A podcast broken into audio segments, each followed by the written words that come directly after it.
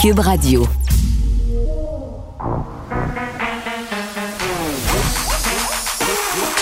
Elle a une opinion sur tous les sujets. Pour elle, toutes les questions peuvent être posées. Geneviève Peterson. Cube, Radio. Salut tout le monde, bienvenue à l'émission. Contente de vous retrouver. J'en profite pour euh, remercier Yasmine euh, qui a été à la barre de l'émission hier. Euh, je veux débuter par un témoignage. Parfois, on fait des publications sur Facebook et on s'attend pas à recevoir autant de messages. Ça a été mon cas hier soir. Douce, douce revanche, disons certains.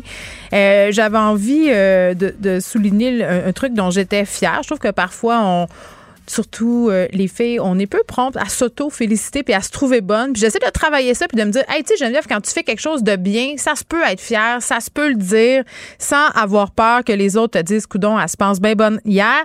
Donc, à un moment donné, l'année passée, je me suis fait approcher par la maison d'édition Person RP. Ils font des livres euh, pour l'école, des livres scolaires. Ils voulaient que je participe à un ouvrage nouveau qui va sortir cette année, secondaire 4, Mac 4, cahier de savoir et d'activité. Euh, j'ai plein euh, de gens avec moi, le Jocelyn Boisvert, euh, Simon Boulris, Ekana Tabi. Puis bon, euh, évidemment, en secondaire 4, il y a des objectifs de français et moi, c'est ils m'ont approché pour le texte argumentatif parce que je suis chroniqueuse. Et c'est drôle, hier, j'ai reçu la copie de ce livre-là et je l'ai regardé, je trouvais ça bien beau et il m'est revenu une anecdote en tête. C'est ça que j'avais envie de partager et c'est ça qui a soulevé, entre guillemets, beaucoup de d'émotion, je pense, chez bien des gens. C'est une des rares fois. Pour vrai, j'ai reçu vraiment beaucoup de messages. Puis c'est rare que je vais lire des messages que je reçois sur Facebook, mais je vais vous en lire aujourd'hui. Je disais euh, sur Facebook, c'est ironique quand même, euh, bon, que je fasse partie d'un livre d'enseignement du français de secondaire 4, alors qu'en secondaire 4, par un bon matin, mon directeur m'avait fait venir en, fait dans son bureau. Et il m'avait dit, assis sur sa, euh, chaise en cuir, je vais je vais m'en rappeler toute ma vie il m'avait dit que si je continuais comme ça, j'allais finir dans, dans un caniveau.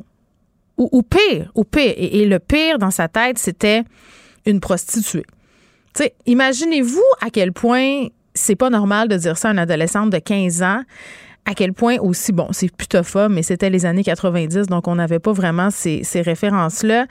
Mais ça m'avait tellement frappé, euh, frappé en plein cœur ce qu'il m'avait dit le directeur, d'autant plus que j'avais une super bonne moyenne. Il m'avait dit que j'étais une droguée. En tout cas, c'était épouvantable tout ce qu'il m'avait dit, euh, que je ferais jamais rien. Donc hier, en, postant la photo du livre auquel je participe, j'ai raconté cette anecdote-là euh, et celle aussi du directeur adjoint que j'avais rencontré la dernière journée de l'école parce que j'avais demandé à ma mère de me changer d'école en secondaire 4, j'en pouvais plus. Et je rencontre ce directeur-là, le directeur adjoint, la dernière journée, il sort de l'ascenseur et le directeur adjoint me regarde et me dit Ce soir, Geneviève, on va prendre une brosse parce que tu t'en vas. Et. Pour de vrai, ça m'avait tellement laissé, euh, j'étais complètement abasourdie, j'avais pas répondu, je me rappelle, j'avais regardé à terre. Je les haïssais tellement. Donc, je les salue mon ancien directeur d'école que je ne nommerai pas, ce directeur adjoint-là, et douce ironie que je me retrouve aujourd'hui dans un livre en secondaire 4. Et là, j'en arrive au témoignage que j'ai reçu. Pour vrai, là, je ne suis pas la seule. Il y a des gens qui fréquentaient cet établissement scolaire-là qui m'ont écrit pour me dire ça n'a aucun sens que cet homme-là a dit aux, filles, parce que c'était une école de filles. Et euh, bon, dans d'autres établissements scolaires, ça semblait être monnaie courante. Et il y a une femme qui m'a écrit ça m'a tellement reviré à l'envers. Euh, je vais respecter son anonymat. Je vais donner seulement son prénom, Stéphanie. Elle disait euh, que mon témoignage l'avait interpellée parce que son père s'était suicidé euh, en janvier quand elle était jeune. Elle était en secondaire 4 et dix mois plus tard, la directrice de son niveau, secondaire 4 encore, école privée encore, de filles seulement, elle la mettait dehors de l'établissement pour des raisons vagues en lui disant que ça serait bien qu'elle recommence ailleurs et qu'à un moment donné, il fallait passer à autre chose. C'est ce qu'elle s'était fait dire après le suicide de son père. Dix mois plus tard, ses profs, ses amis étaient allés la défendre. Euh, la directrice en question l'a reprise deux semaines plus tard et elle lui a demandé d'animer le spectacle de Noël. Euh, bon, Stéphanie me confie qu'elle lui a dit non. Pour la première fois de son parcours scolaire, elle a participé à aucun spectacle. Elle dit J'ai eu aucune empathie, aucune empathie pour l'ado que j'étais dont le père venait de s'enlever la vie. Ça, c'est un des témoignages que j'ai reçus, mais j'en ai, j'en ai reçu plein, puis j'en ai reçu aussi des récents il y a des super bons profs, OK? Puis il y a des super bons directeurs d'école, mais ce qu'on dit à des ados, ça peut tellement laisser des marques, ça peut tellement laisser des marques longtemps. Donc, moi, j'avais envie de dire aujourd'hui, petits Chris et aux petites Chrisseux, laissez jamais personne vous dire que vous valez rien.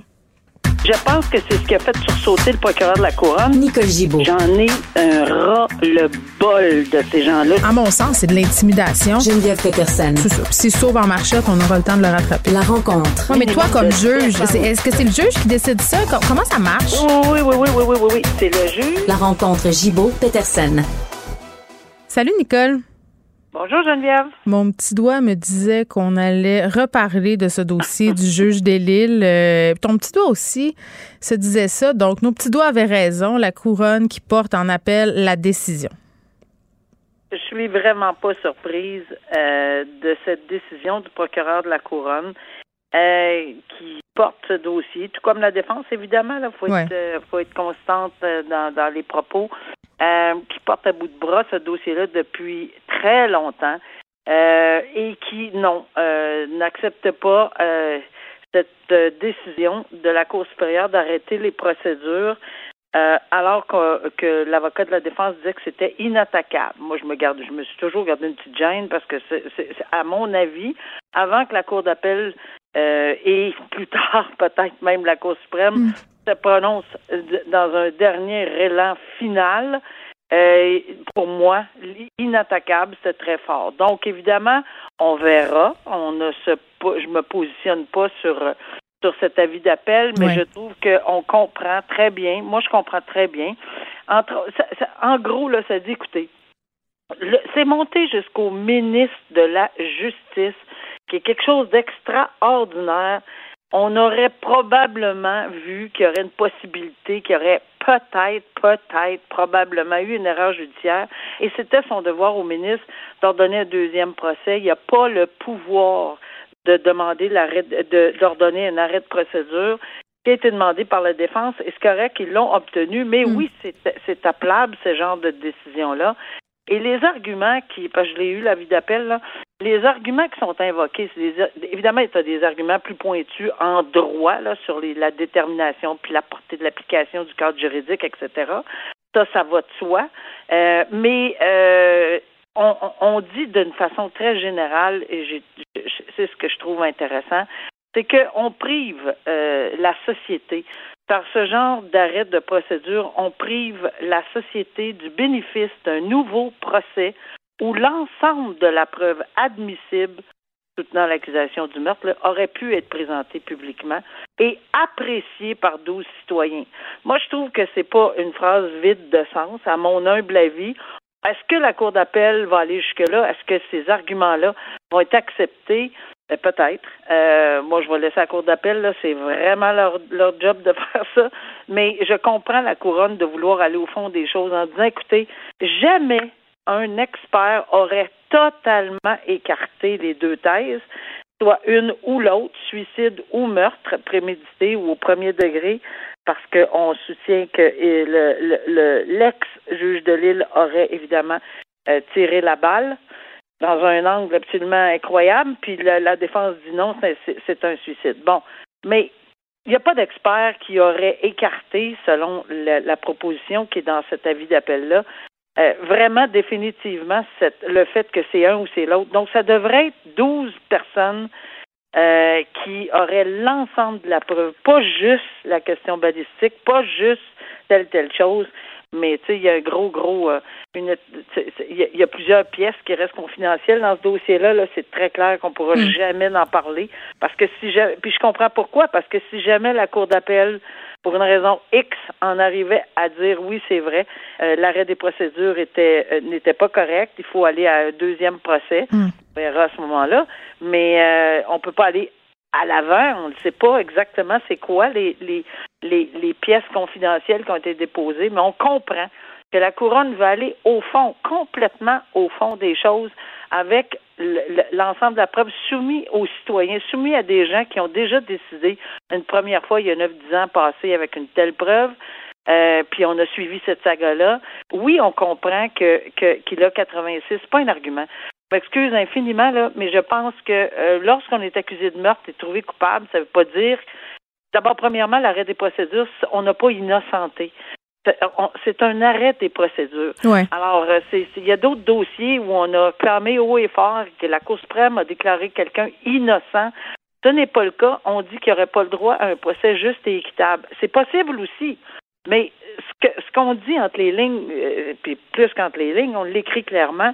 Ben, écoutez, allez au fond des choses. Laissez-nous la possibilité d'aller au fond des choses avec un deuxième procès pour essayer de mettre maintenant, si c'est vrai, que la Cour d'appel en vient à la décision qu'il n'y a aucun moyen d'avoir un procès juste et équitable, il ben, faut comprendre ça aussi, mm. parce qu'il n'y a personne sur la planète qui n'a pas le droit à un procès juste et équitable.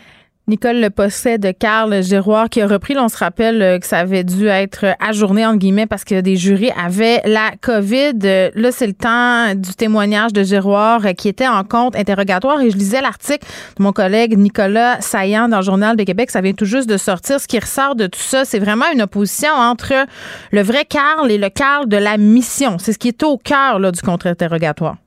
Oui, tout à fait. Et, c'est intéressant, euh, évidemment, on, sait qu'on est devant un jury. Et c'est intéressant de voir parce que il n'y a rien de contredit dans, on, ne contredit pas, on ne va pas à l'encontre du fait qu'il admet avoir euh, enlevé la vie à deux personnes. Mmh. Puis avoir fomenté euh, son affaire aussi longtemps d'avance. Il admet tout, il admet tout, il admet qu'il l'avait prévu. Mais c'est c'est le Carl Giroir de la mission. Mm. C'est ce qu'il dit, hein. Il dit que c'était le mauvais Carl. Comme, tu sais, quand on était petit, on écoutait des comics, Nicole, et tu t'en rappelles, là, euh, je, dans, je, je, me rappelle plus, je pense que c'était dans le, tu sais, l'oiseau qui allait En tout cas, t'avais tout le temps un petit, un, un, ange sur une épaule puis un petit démon sur l'autre. Ben, c'est, c'est, c'est ça qu'il soutient en interrogatoire en chef, en, en contre-interrogatoire. On sait que tout ça sera soumis et déjà a été soumis avec l'ensemble de la preuve que les, experts euh, connaissent à date, euh, il y a eu, de toute évidence, il y a eu un dépôt de rapport d'experts. On ne peut pas arriver à la dernière minute déposer un rapport d'experts. Hmm. Ça, tout le monde est au courant qu'il va avoir un. Le docteur Chamberlain va témoigner pour la défense et le docteur Fauché euh, pour la couronne en contre-preuve s'il y a lieu. C'est déjà, c'est déjà quelque chose d'annoncé. Alors, mais, mais, mais ça va être intéressant de voir parce que c'est là qu'on va comprendre tout cet ensemble de preuves hmm. qu'on a eu avec la couronne, avec la défense jusqu'à date, avec la mère de Carl Giroir, avec son témoignage à lui qui se scinde en deux, deux Carl finalement. On l'a dit tantôt, là, Carl Giroir de la mission, Carl Giroir aujourd'hui. Alors, c'est comme ça que c'est présenté, mais j'ai je, je vais être super intéressée de comprendre l'expertise d'un psychiatre qui est des psychiatres ferrés dans ce domaine parce qu'on On a entendu euh, Gilles Chamberlain, il me semble quand même là, déjà dans, dans, dans le cadre de ce procès-là. Oh non, on l'a pas entendu. OK. on me dit non, on me dit non. On va l'entendre. On va l'entendre, oui. mais on sait qu'il a rencontré, ben oui, c'est sûr qu'il faut qu'il ait rencontré l'accusé, il n'y a pas de doute. Là. Alors, euh, il, a rencontré l'accusé, euh, il a préparé un rapport, l'a déposé, les parties sont au courant, mais ça va être intéressant de l'entendre. C'est les jurés qui doivent apprécier son témoignage. Oui. Fort de tous les renseignements de l'ensemble de la preuve qui leur a été fait jusqu'à date dans ce procès-là, parce qu'on prend pas juste deux phrases, trois phrases, et ça, dans les directives, on mm. va l'entendre, le juge dit prenez toute la preuve, mm. que ce soit un expert de un ou l'expert de l'autre, et appliquez-le dans votre raisonnement. On verra comment il va les diriger. Mais c'est ça qui va être intéressant. Puis de quel trouble, parce que c'est la non-responsabilité pour troubles mentaux. Euh, il est déconnecté de la réalité. Savait-il qu'il commettait à ce moment-là le Carl Giroir, évidemment, pas d'aujourd'hui, mais de l'époque. Alors, j'ai hâte de voir parce qu'on va en apprendre probablement mm. dans ce témoignage fort important euh, des, experts dans ce dossier-là. Là, Nicole, il ne nous reste pas assez de temps pour qu'on puisse parler de la saga loi 101 chez les juges, le barreau qui s'en mêle, le gouvernement, le GO, la juge euh, en chef de la Cour euh, du Québec. on va se garder ça pour demain parce que je veux qu'on prenne le temps d'en jaser. Mais un petit mot sur l'arrestation de Pacifique Niak Wizera, qu'on connaît peut-être, pour ceux que ça sonne une cloche, ce nom-là. Là, il avait été au cœur de l'arrestation musclée par le SPVQ là, à Québec. Je pense que c'était en novembre dernier. Euh, ça avait fait quand même euh, tous les médias, cette arrestation-là, de la brutalité, des photos qui avaient largement euh, circulé. Et là, ce qu'on apprend, c'est qu'il y a eu une arrestation. Là, il, il aurait, bon, il y a des accusations d'agression sexuelle, de contact sexuel sur une personne de moins de 16 ans, possession, production, accession et distribution de pornographie juvénile, fraude de moins de 5 000 recel, bris de promesse. C'est le bureau d'enquête là ce matin qui a sorti ça. Oui, exactement. Puis on sait qu'également, il y avait une autre personne qui était qui aurait été témoin possiblement là, de tout ce qui est arrivé. Oui, on s'en souvient de ces arrestations dites musclées, puis qu'il y aurait, si ma mémoire est bonne, le quatre des cinq policiers qui auraient été remis en fonction, ou apparemment, là, ou quelque chose de genre, euh, qui, qui serait retourné. Mais c'est sûr que euh, on voit peut-être un autre portrait. Est-ce que c'est dans ce contexte-là, il n'y a pas de brutalité qui, qui doit exister de toute évidence, peu importe que parce que c'est ça qu'il faut en faire avec des criminels. Là. On peut pas dire ben c'est parce que on pensait que c'était un, un criminel potentiel qu'on l'a brusqué. Je c'est pas de même que ça fonctionne, sinon on aurait on aurait des arrestations euh, plus que musclées tout le temps là, quand on arrête quelqu'un. Hmm. Alors, euh, mais mais ça donne un autre un autre coup d'œil à cette personne. Euh, ça veut pas dire encore une fois qu'on on, on, ne, on ne donne pas une bénédiction à une arrestation musclée. Si ça s'avérait, parce que je pense qu'il reste une personne qui demeure hmm. Euh, suspendue là, dans ses fonctions, quelque chose du genre, euh, à titre de policier, mais euh, oui, c'est ça. C'est le, même, la mm. même personne qui se dit. C'est la personne, pour que les gens comprennent, qui était à terre et qui reçoit de la neige là, euh, dans le visage lors de l'arrestation. Là, alors, on, qui aurait été aspergé, bon, etc. Donc, peut-être que on en apprendra plus. Est-ce qu'il y a quelque chose qui s'est passé lors de cette arrestation-là? C'est dans ce contexte-là qu'on comprend l'article aujourd'hui. Merci, Nicole. À demain. Je te dis à demain. Euh, je voulais absolument vous dire, parce que tantôt, bon, j'ai fait ma grande envolée sur euh, les directeurs euh, qui disent des affaires qui n'ont pas de sens aux étudiants. Euh, un peu plus tard à l'émission, on aura Kelly Despaux qui joue dans le film que j'ai vu hier, Noémie dit oui. Il sera question évidemment de ce film-là, mais aussi d'exploitation sexuelle des jeunes filles. Cette réalisatrice, c'est son premier film. Elle a fait un travail formidable pour vrai. Moi, j'avais un peu de préjugés quand j'ai vu qu'on allait faire un, film euh, sur l'exploitation sexuelle des jeunes filles qui tournait autour, si on veut, de la F1, là, euh, parce qu'on a vu beaucoup de clichés. Mais vraiment, Geneviève Albert et Kelly Despaux qui seront là un peu plus tard avec nous. Puis on va surveiller aussi le point de presse du docteur Boileau aux alentours de 14 heures. On va parler avec un microbiologique un peu plus tard. Paraîtrait-il qu'on va laisser tomber les masques le 14 mai? Joignez-vous à la discussion. Appelez ou textez le 187 Cube Radio 1877 827 2346. Hello. Ah mon Dieu, c'est peut-être le sujet qui me touche euh, le plus, mais peut-être pas dans le bon sens, dans le sens que ça me fait grimper dans les rideaux parce que je ne peux pas croire qu'encore aujourd'hui, on dit que l'intimidation, les menaces, les propos calomnieux, ça vient avec le territoire quand on est journaliste et surtout quand on est chroniqueur, le fameux adage euh, If you can't stand the heat, stay out of the kitchen. Hein, à un moment donné, salle d'eau large. Et là, il y a une étude qui a été faite conjointement FNCC-CSN, euh, bon, qui concerne les travailleurs de l'information au Québec. C'est une étude qui a été menée auprès de 264 journalistes, euh, puis ça inclut tout le monde, les journalistes, les chroniqueurs, les animateurs, les animatrices, vous comprenez le topo, là, sur justement l'intimidation sur Internet, le cyberharcèlement je suis avec l'une des participantes, euh, une des auteurs, pardon, de cette étude, Stéphane euh, Villeneuve, qui est chercheur et professeur au département de didactique de l'UCAM. Stéphane, salut. Oui, bonjour. Excuse-moi, je t'ai transformée en madame. Euh, oui.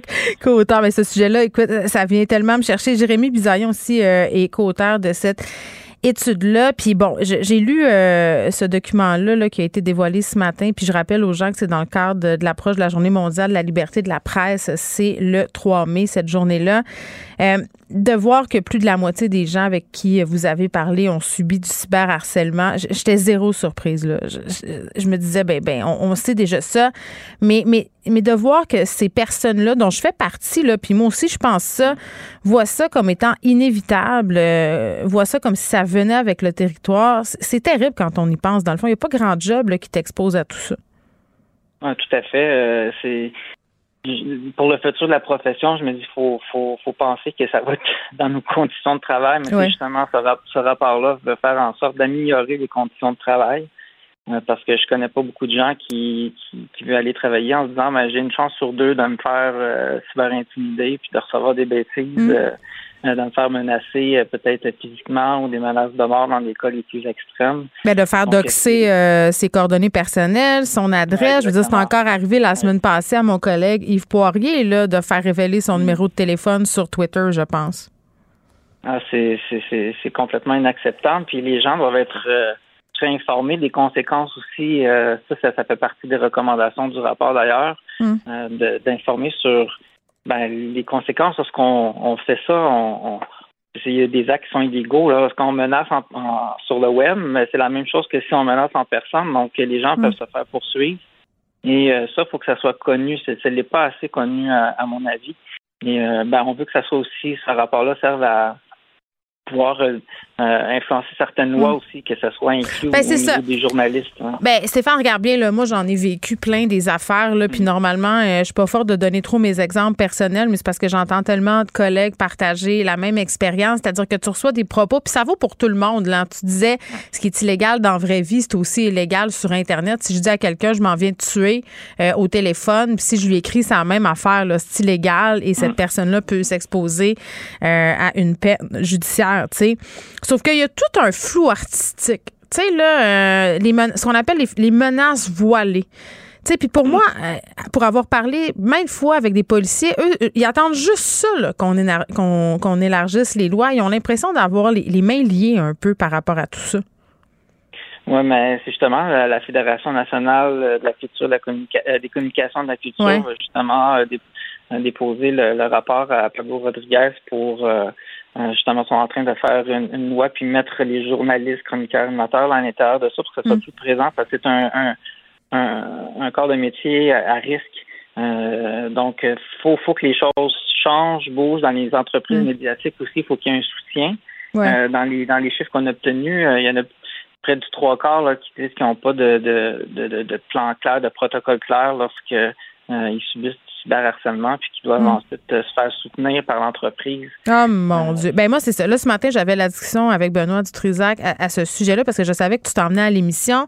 Puis je disais, tu sais, il y a deux affaires là-dedans dans le cyberharcèlement des journalistes. il y a le fait que, bon, ça se passe beaucoup trop puis que c'est pas normal que ça soit plus que la moitié des gens puis que les filles, on se fasse tout le temps insulter sexuellement. Hmm. Je veux dire, moi, euh, on écrit à mon chum pour m'insulter sexuellement, là je veux dire, c'est rendu que ça passe par lui, euh, alors que mes chroniqueurs masculins, par exemple, oui, ils vont se faire insulter et tout ça, mais ça sera rarement à caractère sexuel. Donc ça, c'est une chose qui ressortait, mais la responsabilité des entreprises aussi. Puis moi, je suis pas en train de jeter la pierre nécessairement à mes patrons ou aux patrons des autres médias parce que c'est nouveau ce phénomène-là quand même hein, du cyberharcèlement. Puis tu sais, votre étude a été faite avant la pandémie aussi là, c'était en 2019. J'ose pas. Donc on pourrait imaginer que les chiffres seraient encore plus élevés. Ben, euh, ben c'est ça. Hein. Mais, mais tu sais, les entreprises en même temps, elles sont peu outillées pour accompagner leurs employés dans, dans ce cyberespace-là. Tu sais, quand tu possèdes une entreprise, tu dois t'assurer que tes employés sont en sécurité sur les lieux de travail. Mais tu sais, quand ton lieu de travail, ça devient Internet, on fait quoi avec ça? Tu sais, je me demande qu'est-ce qu'ils pourraient faire mes patrons à part me donner du support psychologique quand ça chire, mettons. Ou me, mais moi, ça m'est déjà arrivé aussi que mon boss vienne me reporter à mon auto, là, by the way, parce qu'on avait peur qu'il y ait des fous qui m'attendent. Mais tu sais, tout ça, c'est comme pas normal. Mais il y a tout ça qui doit être balisé, en fait, là, de d'avoir des dénonciations qui sont faites de façon systématique, euh, euh, d'avoir des, en fait des bases de données aussi là qu'on recueille à chaque fois qu'il y a un incident qu'on le rapporte. Euh, Comme un registre un peu? Pardon? Comme un espèce de registre quand tu parles de base de données, tu veux dire? Oui, mais c'est ça, ça pourrait être un registre pour l'entreprise euh, euh, pour faire en sorte, de voir, ben, en fait, combien d'employés sont touchés, lesquels sont touchés peut-être plus souvent, c'est quoi la nature des, menaces, des, propos offensants ou qui, sont qui sont dits dans les réseaux. Donc, mm tout ça, ça permettrait d'avoir encore une fois un portrait encore plus précis pour chaque entreprise médiatique, puis de pouvoir intervenir mm. par la suite, puis offrir le, soutien, puis d'être plus conscientisé aussi à, ce fait-là, même s'ils sont conscientisés. Mais, de plus en plus. Mais je pense qu'on personne n'avait mesuré toutes les ramifications, mm. parce que c'est sans limite. Euh, tu sais, maintenant, par exemple, je donne juste un exemple super concret. Les gens peuvent t'appeler sur Facebook si tu réponds à leur message, tu sais, des fois, tu réponds un peu de, façon machinale, un merci ou ta, ta, ta. À partir du moment où tu, tu leur as répondu à ces personnes, ils peuvent te téléphoner.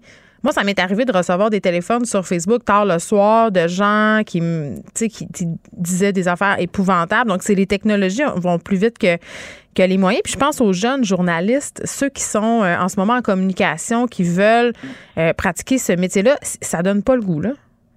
Oui, mais il y en a dans les témoignages qui, qui nous disaient que ils que leur vie privée professionnelle soit détachée parce que souvent on, diffuse sur Facebook en, notre nom personnel, mais c'est souvent au nom de l'entreprise qui veut ça aussi pour la visibilité. Donc, euh, ben, attends, ben, je te dirais deux choses là-dessus. On, s'est comme fait pogner à notre propre jeu. Ceux qui commencent mm. maintenant, là, dans, dans ce métier-là ou juste à être présent en ligne là, de façon professionnelle, ces gens-là savent désormais là, qu'ils doivent avoir deux comptes, c'est-à-dire un compte perso puis un compte euh, public, entre guillemets, de personnalité publique ou de journaliste. Nous, quand on a commencé, moi j'ai 39 ans, là, on savait pas la bibite, là, on la connaissait pas. Moi, j'ai commencé avec Geneviève Peterson, euh, Instagram, Twitter, Facebook, puis là, c'est rendu trop gros pour que je recommence à zéro. Donc, on est comme poigné là-dedans, on est, on est, on est pris. Oui, c'est ça. C'est un changement, je dirais. Ben, ce genre de, de résultats-là, ça peut changer un peu la culture, les pratiques aussi ben euh, au bout du numérique. Euh, parce qu'on n'y a rien de pire que de recevoir un, courriel euh, qui nous attaque pendant qu'on est en train de regarder un film à la télé. oui, puis arrêtez de nous dire de ne pas regarder. Tu sais, moi, ma mère, elle me disait ça, puis tout le monde dit ça, mais regarde pas ça, tu pas de ça. Ben oui, mais c'est parce que ça arrive jusque chez nous, là. Je veux dire, c'est difficile de ne pas regarder c'est ça, la vie privée, la vie publique, avec, le, avec les technologies, il n'y a plus de barrière quasiment. Donc, il faut se la mettre toi-même, mais dans le milieu de l'information, on veut être à jour, on veut rien s'assurer de rien rater. Hmm. Donc, euh, veut, veut pas, on, notre téléphone, on va consulter qu'est-ce que qu'est-ce qui, qui s'affiche dedans. Là. Ben oui, exactement. Puis ce qui s'affiche dedans, c'est pas toujours gentil. Là, euh, je te pose une question. Je sais pas si vous vous êtes penché euh, là-dessus euh, dans votre étude, mais j'imagine que tu dois avoir peut-être ta petite idée là-dessus. Les commentaires sur les sites des médias, OK? Est-ce que c'est nécessaire d'avoir ça? On s'est pas penché sur la question. je sais qu'il y en a qui nous ont mentionné que leur, leur travail, c'était pas de dialoguer avec le public. En fait, selon euh, selon le titre, ce sont des journalistes qui ont, diffusé une nouvelle. Euh, T'es pas chroniqueur, là. Il y en a qui veulent pas ça d'avoir à discuter avec le, public parce que c'est pas leur travail. Ben c'est la nouvelle. Donc, euh, on s'est pas penché sur la question, mais il y a certains médias qui ont décidé des fois de bloquer des, euh, des sections commentaires. Surtout les sujets controversés, là, c'est mm. des sujets qui sont les plus, euh, je dirais, où ce qu'on va recevoir beaucoup de, de, de cyberharcèlement. Mm. Ouais. Il y en a même qui vont éviter les sujets. Là. Donc, au niveau de la démocratie, liberté de presse et tout, là, ça, ça vient toucher quasiment 15 des, des, des journalistes, animateurs, chroniqueurs, parce qu'ils savent que s'ils abordent le sujet, ils vont se faire euh, complètement attaquer par la suite. Puis pour diminuer le stress, parce que c'est une des conséquences les pires là qu'on a, stress, la colère, euh, ben ça fait en sorte que euh, on va pas on va pas en subir, puis on évite les sujets où on va aborder ah, vraiment le sujet. Ah oui.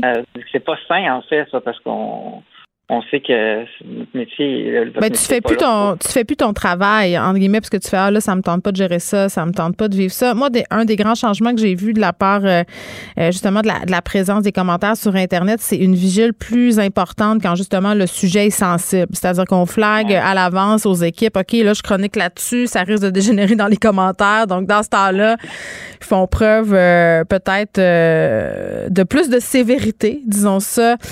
Euh, comme ça, mais c'est fort intéressant cette étude-là, Stéphane Villeneuve, bien que, bon, euh, assez inquiétant aussi, le 50,8% des répondants et répondantes qui affirment avoir été victimes de cyber-intimidation, 17,8 quand même qui ont reçu des menaces visant leur intégrité physique, 7,2 des menaces de mort. Et je vous rappelle que cette étude a été menée avant la pandémie.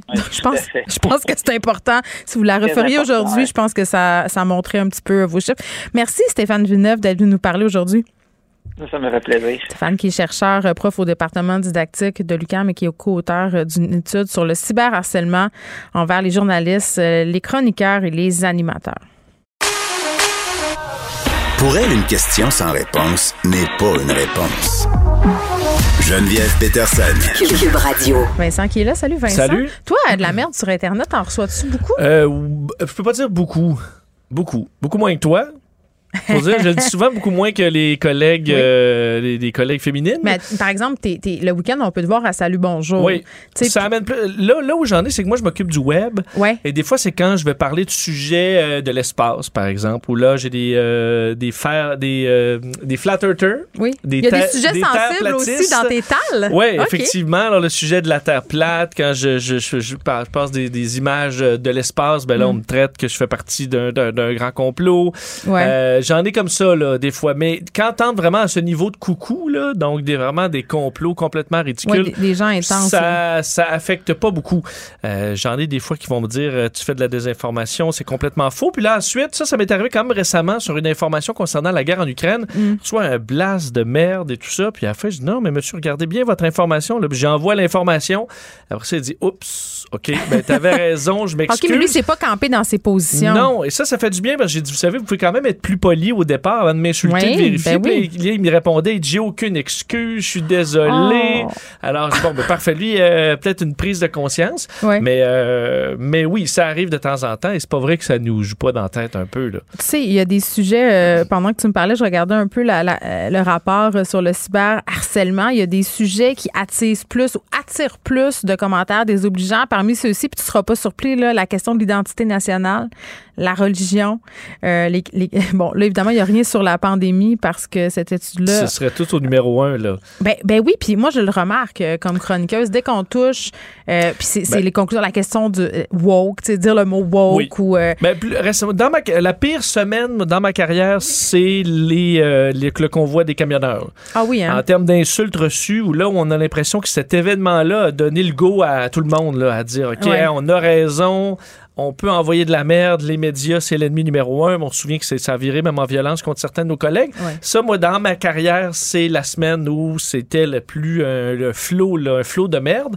Sinon, euh, mais c'est pas faux que certains évitent les sujets sensibles. Ça, il faut essayer de pas d'y plonger, mais des fois, on, est, on fait preuve d'extrême prudence sur certains sujets. Je pense qu'à un moment donné, à, force de faire ce métier-là, il y a des moments où tu es plus solide que d'autres, puis il faut savoir le reconnaître tu sais, quand ça file pas, là, quand il se passe des affaires dans ta vie ou que ça va moins bien, peut-être. je peux pas. Euh, peut-être que d'aller au bat euh, le vendredi dans le journal, c'est pas la meilleure des idées. Effectivement. Donc maintenant, j'ai un petit document, Vincent, avec des idées de sujets. Je pêche dans le lac et parfois, je dis deux affaires. Si tu penses encore la même chose dans une semaine, hein, parce que des fois, il faut se méfier de soi-même. On en reparle. On en reparle. Et quand je me sentirai plus d'attaque, plus, plus, euh, plus apte à, justement, pas aller lire les commentaires, pas me laisser envahir par tout ça. Quand tu sens la solidité d'y aller, Mais ça, c'est l'expérience. Ça, c'est l'expérience. Parce qu'avant, là, et d'ail. Je me mettais les pieds dans les plats et j'allais tout lire. Maintenant, sur Twitter, quand il y a 300 commentaires, j'en lis pas un maudit. Oui. Et là, quand tu. Et tu, tu, le sais quand ça va être un sujet qui va t'amener 300 ah, ben, commentaires et tu l'as. mais des fois, c'est surprenant. Tu l'acceptes. Des fois, c'est surprenant. J'ai fait un jeu de mots l'autre fois sur Elon Musk. J'ai marqué. Euh, euh, Twitter va devenir électrique. OK, bye, mais bye dans le sens que moi, je déteste les gens qui font des jeux de mots. Ça me tombe ses nerfs, puis je sors avec un comptable qui en fait tout le temps. Fait que c'est comme un running gag dans notre couple que je trouve ça plat. ça a été pris comme une insulte à Elon Musk. Non, il y a des gens qui pensaient que je m'en allais Twitter, que j'annonçais mon départ et qui, là, le lendemain, sont venus me dire Ben, t'es encore là. là, j'étais comme Mais vous avez tombé pas de vie. Ben, Elon Musk est en train de devenir un sujet. Moi, j'en parle souvent parce qu'en technologie, euh, il est au centre de plein, plein de gros ben, projets. Mais euh, je trouve ça dommage que ça devienne un dossier qui divise, euh, qui divise autant, en fait, qui, amène de la chicane carrément.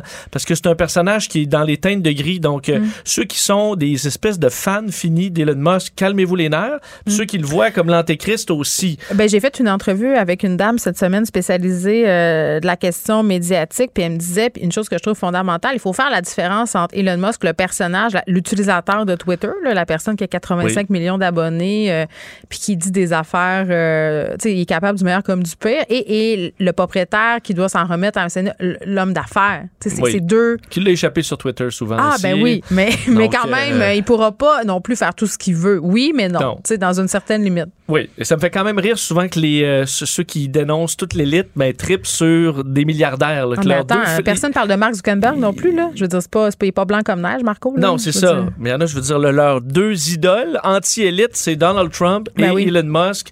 C'est deux, que- deux hommes milliardaires euh, qui Sont- sont, sont- dans sont l'élite. vraiment là. comme nous. C'est ça. C'est des gens comme je comprends qu'ils sont différents, mais ils sont dans l'élite quand même. Mais l'important, c'est qu'il ne soit pas dans l'élite pédosatanique, Vincent. oui. Retiens euh, ça. Effectivement. OK, Bien là, dit. euh, je sais que c'est sûrement pas drôle, cette nouvelle-là, mais, mais quand tu m'envoies tes sujets, j'avoue que celui-là, j'ai un peu ri. Puis je- je- la Russie qui déploie des dauphins militarisés en mer Noire, excuse-moi, mais Ah, t'as le droit. Non, mais. c'est un peu insolite pareil. Oui, oui. Et il y a pas, c'est pas des animaux nécessairement maltraités. Euh, mais là, des dauphins militaires, tout en partant, ça- moi, dans ma tête, j'ai Flipper qui applaudit puis qui fait.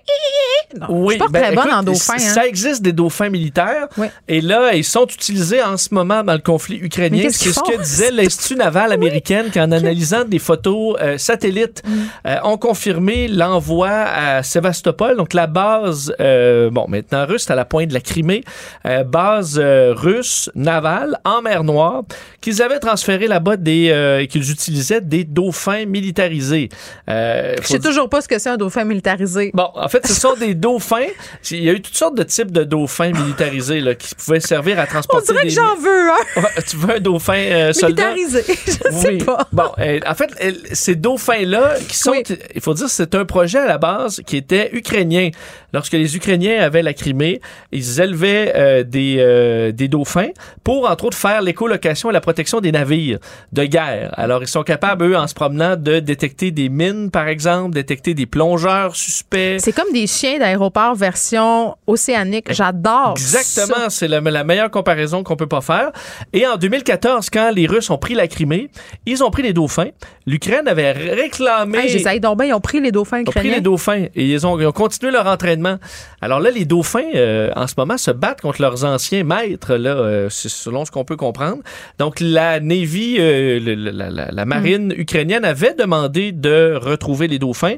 La Russie avait refusé et avait acheté cinq autres dauphins pour euh, les entraîner encore à des missions militaires. Et là, euh, ben, on ne sait pas quels sont les deux dauphins. Est-ce que c'est les dauphins qui appartenaient à l'Ukraine? Est-ce que c'est dans les nouveaux dauphins? Mais il y a deux dauphins en ce moment qui, patrouillent cette zone-là importante parce que Sébastopol est euh, une base majeure pour les Russes dans ce secteur-là trop loin pour les missiles, par exemple, mais des attaques sous-marines rendent vulnérables les, les navires de guerre russes là-bas. Alors, c'est une des bonnes façons de les protéger, d'avoir des dauphins en patrouille. Tu vois, lui, il a dit si tout va bien. Moi, je me méfierais pas d'un dauphin de même. C'est sournois. Imagine. C'est parfait, un dauphin, un dauphin militarisé. Oui, ben écoute. Mais dans ma piscine hors terre, penses-tu qu'il survivrait? Euh, non. Faudrait que je mette un peu de piscine. Et, euh, les États-Unis ont plusieurs dauphins euh, Oui. militaires d'ailleurs. Tu vois, Ils ont un j'avais pas programme dit tout ça. euh, qui avait qui avait en fait non seulement des dauphins mais des lions de mer aussi pour, Mais voyons donc, c'est tellement veg, un lion de mer.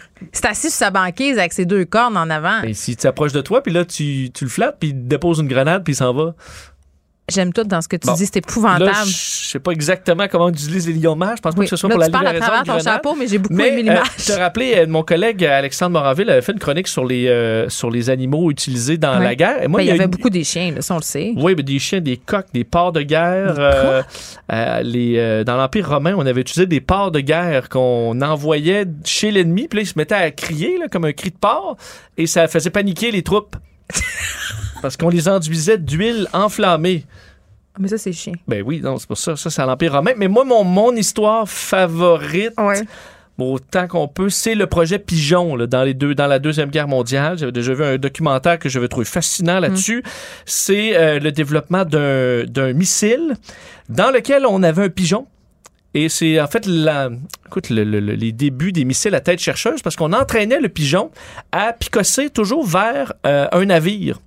Fait que là, il vou- lui, il avait la vue sur le devant et il picossait le navire. Et le missile s'en allait là où Le pigeon fait le pigeon picosse. Alors, si le missile dévie à droite, ben, il va, il va picosser à gauche. Et le missile, comme ça, se guidait vers le navire. Finalement, on avait abandonné le projet en octobre 44. Donc, à la fin de la guerre, faut croire que ça, ça peut-être que le pigeon, il, il paniquait une fois lancé. Mais on avait tenté le coup et ça marchait dans une certaine mesure. Tu scores très fort, Vincent, aujourd'hui avec moi. Là, je veux dire, des, des animaux puis des, des, des affaires. Sur, on apprend des choses. Moi, je. Mais c'est quand même une bonne idée. Une bonne idée. Là, de quand t'as pas la technologie de missile à tête chercheuse, on va entraîner le pigeon à picosser vers la cible. et euh, C'est juste plate que toute cette intelligence-là humaine à entraîner des animaux soit mise au profit de la guerre, euh, mais tout de même. Bon. Tout à fait. Boeing qui regrette un contrat signé avec M. Trump, justement parlant du loup. Écoute, parce que Boeing, je trouvais quand même cette histoire-là intéressante. on se souvient que quand Trump est, est devenu président, il avait pété sa coche sur le contrat pour renouveler Air Force One, les deux appareils qui sont utilisés pour être Air Force One, donc des 747 modifiés. Il avait dit c'est un scandale, euh, annuler euh, la, commande parce que c'était plus de 5 milliards de dollars pour deux appareils et des explosions de coûts qui étaient attendues et tout ça. Donc Boeing qui était un peu pris euh, dans la controverse, là en plus tu Trump, t'as pas nécessairement le goût de qui se fâche contre toi, il est en guerre avec la Chine, ça allait pas. Boeing avait accepté finalement de réduire le prix du contrat et de faire un contrat fermé. 3,9 milliards pour les deux avions et ça dépasse pas. Euh, ben là, on a un petit problème, c'est qu'il y a eu la pandémie. Euh, ils ont des problèmes d'approvisionnement pour les nouveaux Air Force One. Ils ont toutes sortes de problèmes reliés au manque de main-d'œuvre parce que mm. pour travailler sur Air Force One, ça prend des employés, des techniciens en aéronautique qui ont la euh, l'accréditation de sécurité du plus haut niveau de chez Boeing. Alors là, quand tu as une équipe de ça qui a la COVID, euh, t'en as pas d'autres. Alors, ils ont accumulé des retards importants et des coûts importants, de sorte là, on vient d'annoncer qu'ils vont perdre avec ce contrat-là au moins 1,1 milliard. Juste avec ce contrat-là, oh, parce qu'on avait garanti pas d'hausse de coût. Et là, ben, le coût est parti, écoute, en orbite. Faut dire, un 747 normal, ça coûte à peu près 400 millions de dollars. Et là, on va être à 2 milliards de dollars pour chaque appareil euh, qui doit ben, être euh, utilisé de, façon, euh, de façon anormale. Moi, j'ai juste une image de Donald Trump à dos de dauphin militarisé. Ben, il a été du genre à. Ou il aurait acheté des baleines, je pense, pour être, faire plus gros encore. Beaucoup de burgers. Des burgers? Ah oui, oui. Donc à d'autres baleines. militarisés à d'autres baleines. Merci, voilà. Salut. Geneviève Peterson. Une animatrice pas comme les autres. Cube Radio. Le comité de suivi de la commission Laurent annonce aujourd'hui la composition de son groupe d'experts. On est avec Martine Desjardins, qui est présidente du comité. Madame Desjardins, bonjour. Bonjour, Madame Peterson. Bon, c'est pas un dossier qui vous est étranger, celui de la DPJ, de la Commission Laurent, euh, tous ces thèmes qui ont été abordés au cours de ces longs mois. Vous avez participé aux travaux de la Commission sur l'éducation, la petite enfance, en tant que commissaire en 2016. Est-ce que c'est un peu pour ça que vous avez ce nouveau rôle-là aujourd'hui, de présidente du comité de suivi? Euh, oui, entre autres, euh, parce qu'on m'a on m'a connu aussi certains groupes, du moins qui travaillent sur la, petite enfance, m'ont connu à ce moment-là. C'est aussi euh, parce qu'ils cherchaient quelqu'un, parce que bon, vous l'avez vu, là, quand même, la composition du comité, c'est 24 personnes, autant d'expertise, d'expérience et on avait besoin de quelqu'un pour euh, essayer de, de présider tout ça, donc euh, s'assurer que tout le monde puisse parler, euh, qu'il comprenait bien les règles d'assemblée. Euh, donc ah la poutine carrément. vous êtes la chef, vous êtes la chef de la poutine, j'adore ça, la procédure. Oui, exactement. Mais c'est correct, ça en prend. C'est ça parce que euh, on, va se le dire là, euh, autour de la table, il y a énormément d'expertise euh, et c'est ça. Je peux pas, je peux pas me mesurer à ça. Là, j'ai pas fait d'études spécifiquement sur la loi de la protection de la jeunesse ou encore j'ai pas d'expérience non plus terrain. Donc vraiment, mon rôle est vraiment là pour la conciliation, la médiation. Euh, puis c'est quelque chose, évidemment, je pense que j'ai prouvé dans le passé que j'étais capable de faire. Donc c'est pour ça que j'ai dit, j'ai dit oui, évidemment, la cause aussi qui me rejoint, on se le cachera pas. Là, je veux dire, je pense que c'est la commission Laurence, ses recommandations, ça a quand même fait de l'unanimité, même à l'Assemblée nationale, dans la population. Donc euh, je me voyais mal refuser euh, quelque chose qui était aussi profondément écrit dans mes valeurs. Bon, puis tu sais, j'ai envie de, de, vous dire, Madame Desjardins, l'affaire qui, qui qui est vraiment au cœur de tout ça, qui, qui, préoccupe le public, la citoyenne que je suis, la maman que je suis. On, a tous suivi ce qui s'est dit pendant la commission Laurent, euh, ce qui s'est passé avec la petite fille de Granby, c'est ce qui a donné lieu à la commission, je le rappelle, mais il y en a eu d'autres, des, des, histoires comme ça. Euh, on veut pas que ça soit tabletté, les, les recommandations de la commission Laurent. La confiance du public en ce moment, c'est un facteur fondamental. Elle est ébranlée, Martine. Euh, est-ce que, tu vous y pensez à ça? Est-ce que vous y pensez euh, à l'importance que ce comité-là pour la suite des choses, pour la confiance des gens, puis des jeunes aussi de la DPJ. Hein? Oui, tout à fait. D'ailleurs, ils sont présents, le comité des ex-placés, entre autres le collectif des ex-placés hum. qui, qui siège oui, experts.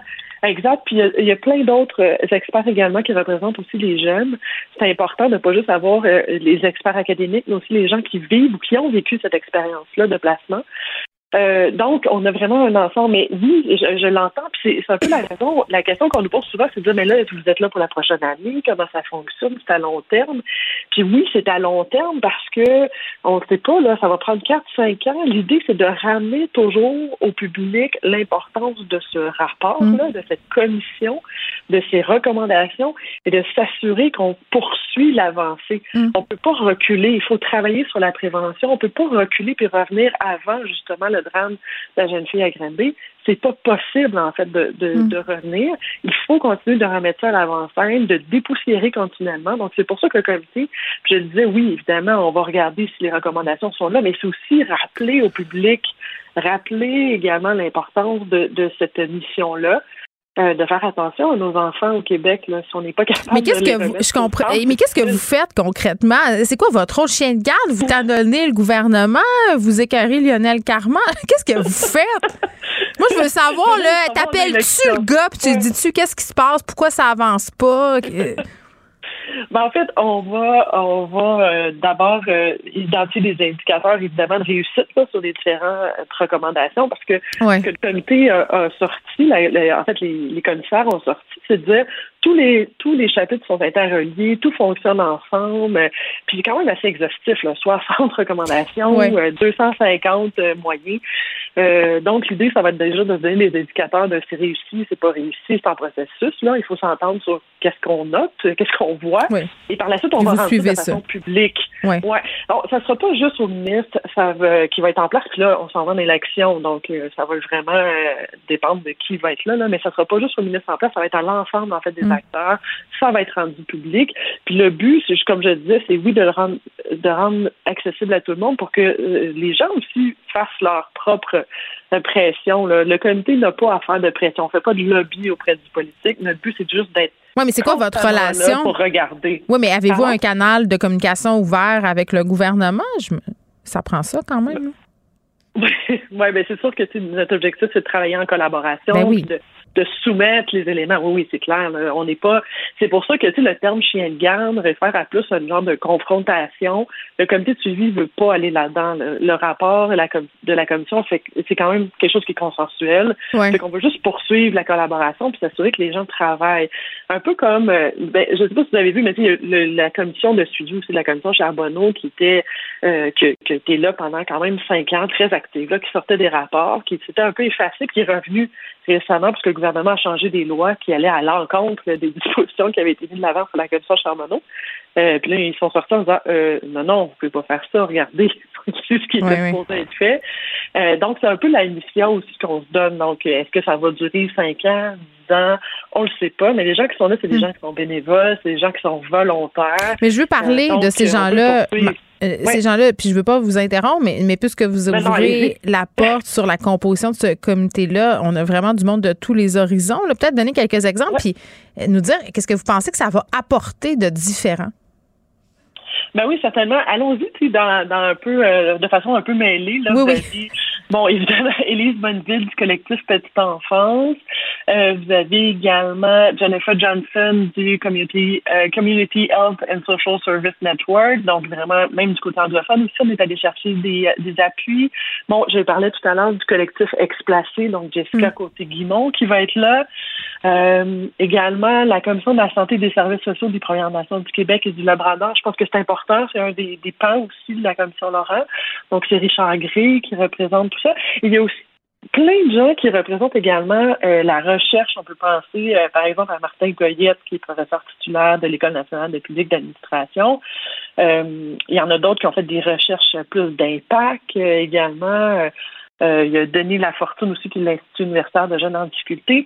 L'idée de, d'avoir tout ce monde-là, c'est pas juste avoir euh, euh, la vision, évidemment, on va avoir la vision de la recherche quand on parle d'indicateurs, de mesures, etc., c'est important, mais aussi de l'autre côté, des gens qui vivent l'expérience ou qui le continuent de vivre, en fait, l'application aussi de la loi de la protection de la jeunesse au quotidien. Donc, quand on parle, par exemple, des centres des, centres des services sociaux, c'est important également. donc, il y a vraiment euh, je pense, avec ces 24 personnes-là. Et il y a aussi, évidemment, euh, les anciens commissaires là, qui, qui, veillent au grain. Oui, mais, ben, ben, ça, je comprends. Puis, puis là, vous allez sortir votre premier bilan en novembre prochain. Exactement. Euh, et la raison pour laquelle novembre, ben parce qu'on va laisser passer les élections justement pour pas faire de la partisanerie avec un rapport aussi important puis de l'avenir de nos jeunes. Donc on va vraiment sortir en novembre, un peu plus tard évidemment que la, première année de, dépôt du rapport. Euh, mais c'est vraiment dans une perspective de se garder là, mm. euh, non partisan, puis de vraiment mettre le focus sur les recommandations. On pense que là, on a assez tergiversé, donc il faut avancer.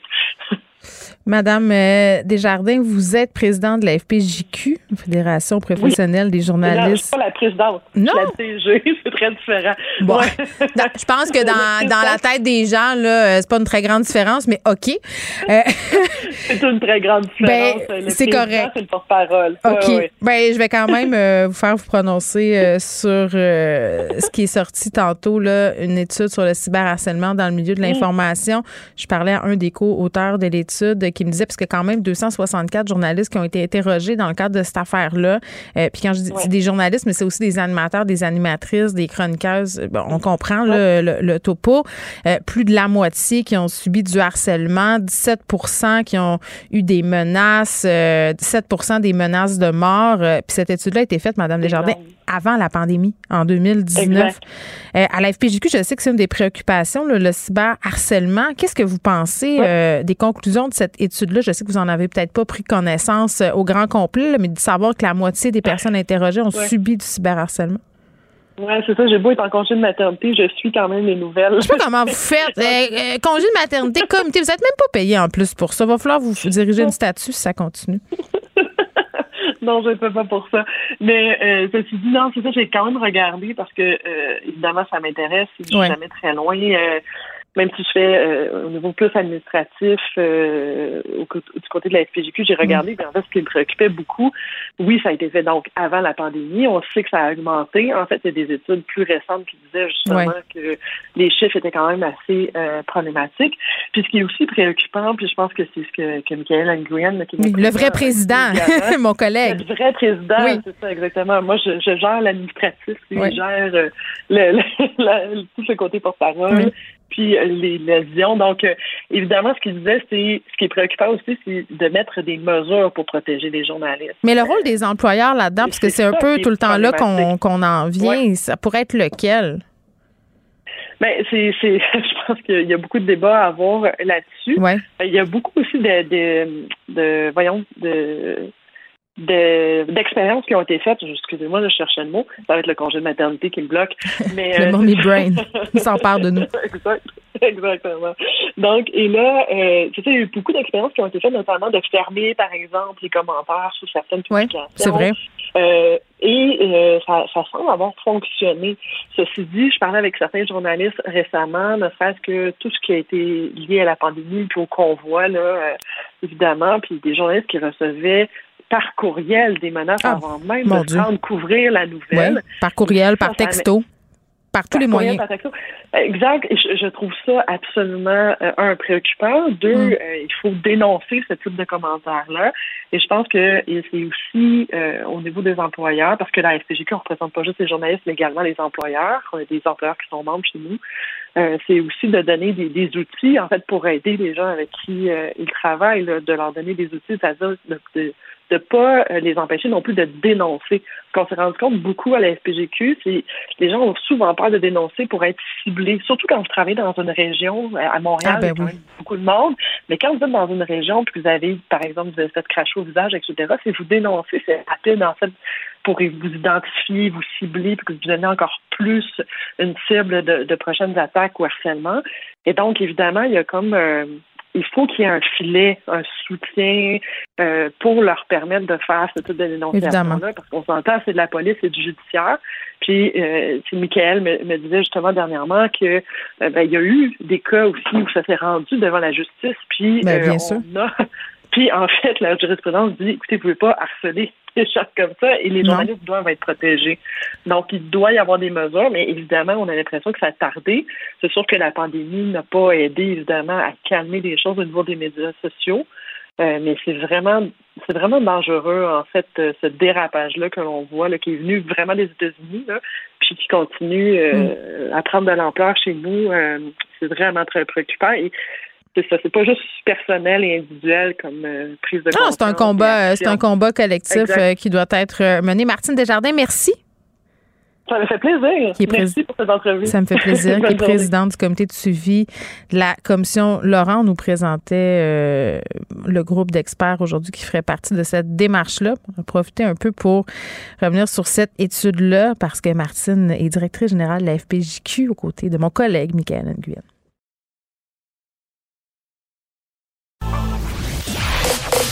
Vous écoutez Geneviève Peterson. Cube Radio.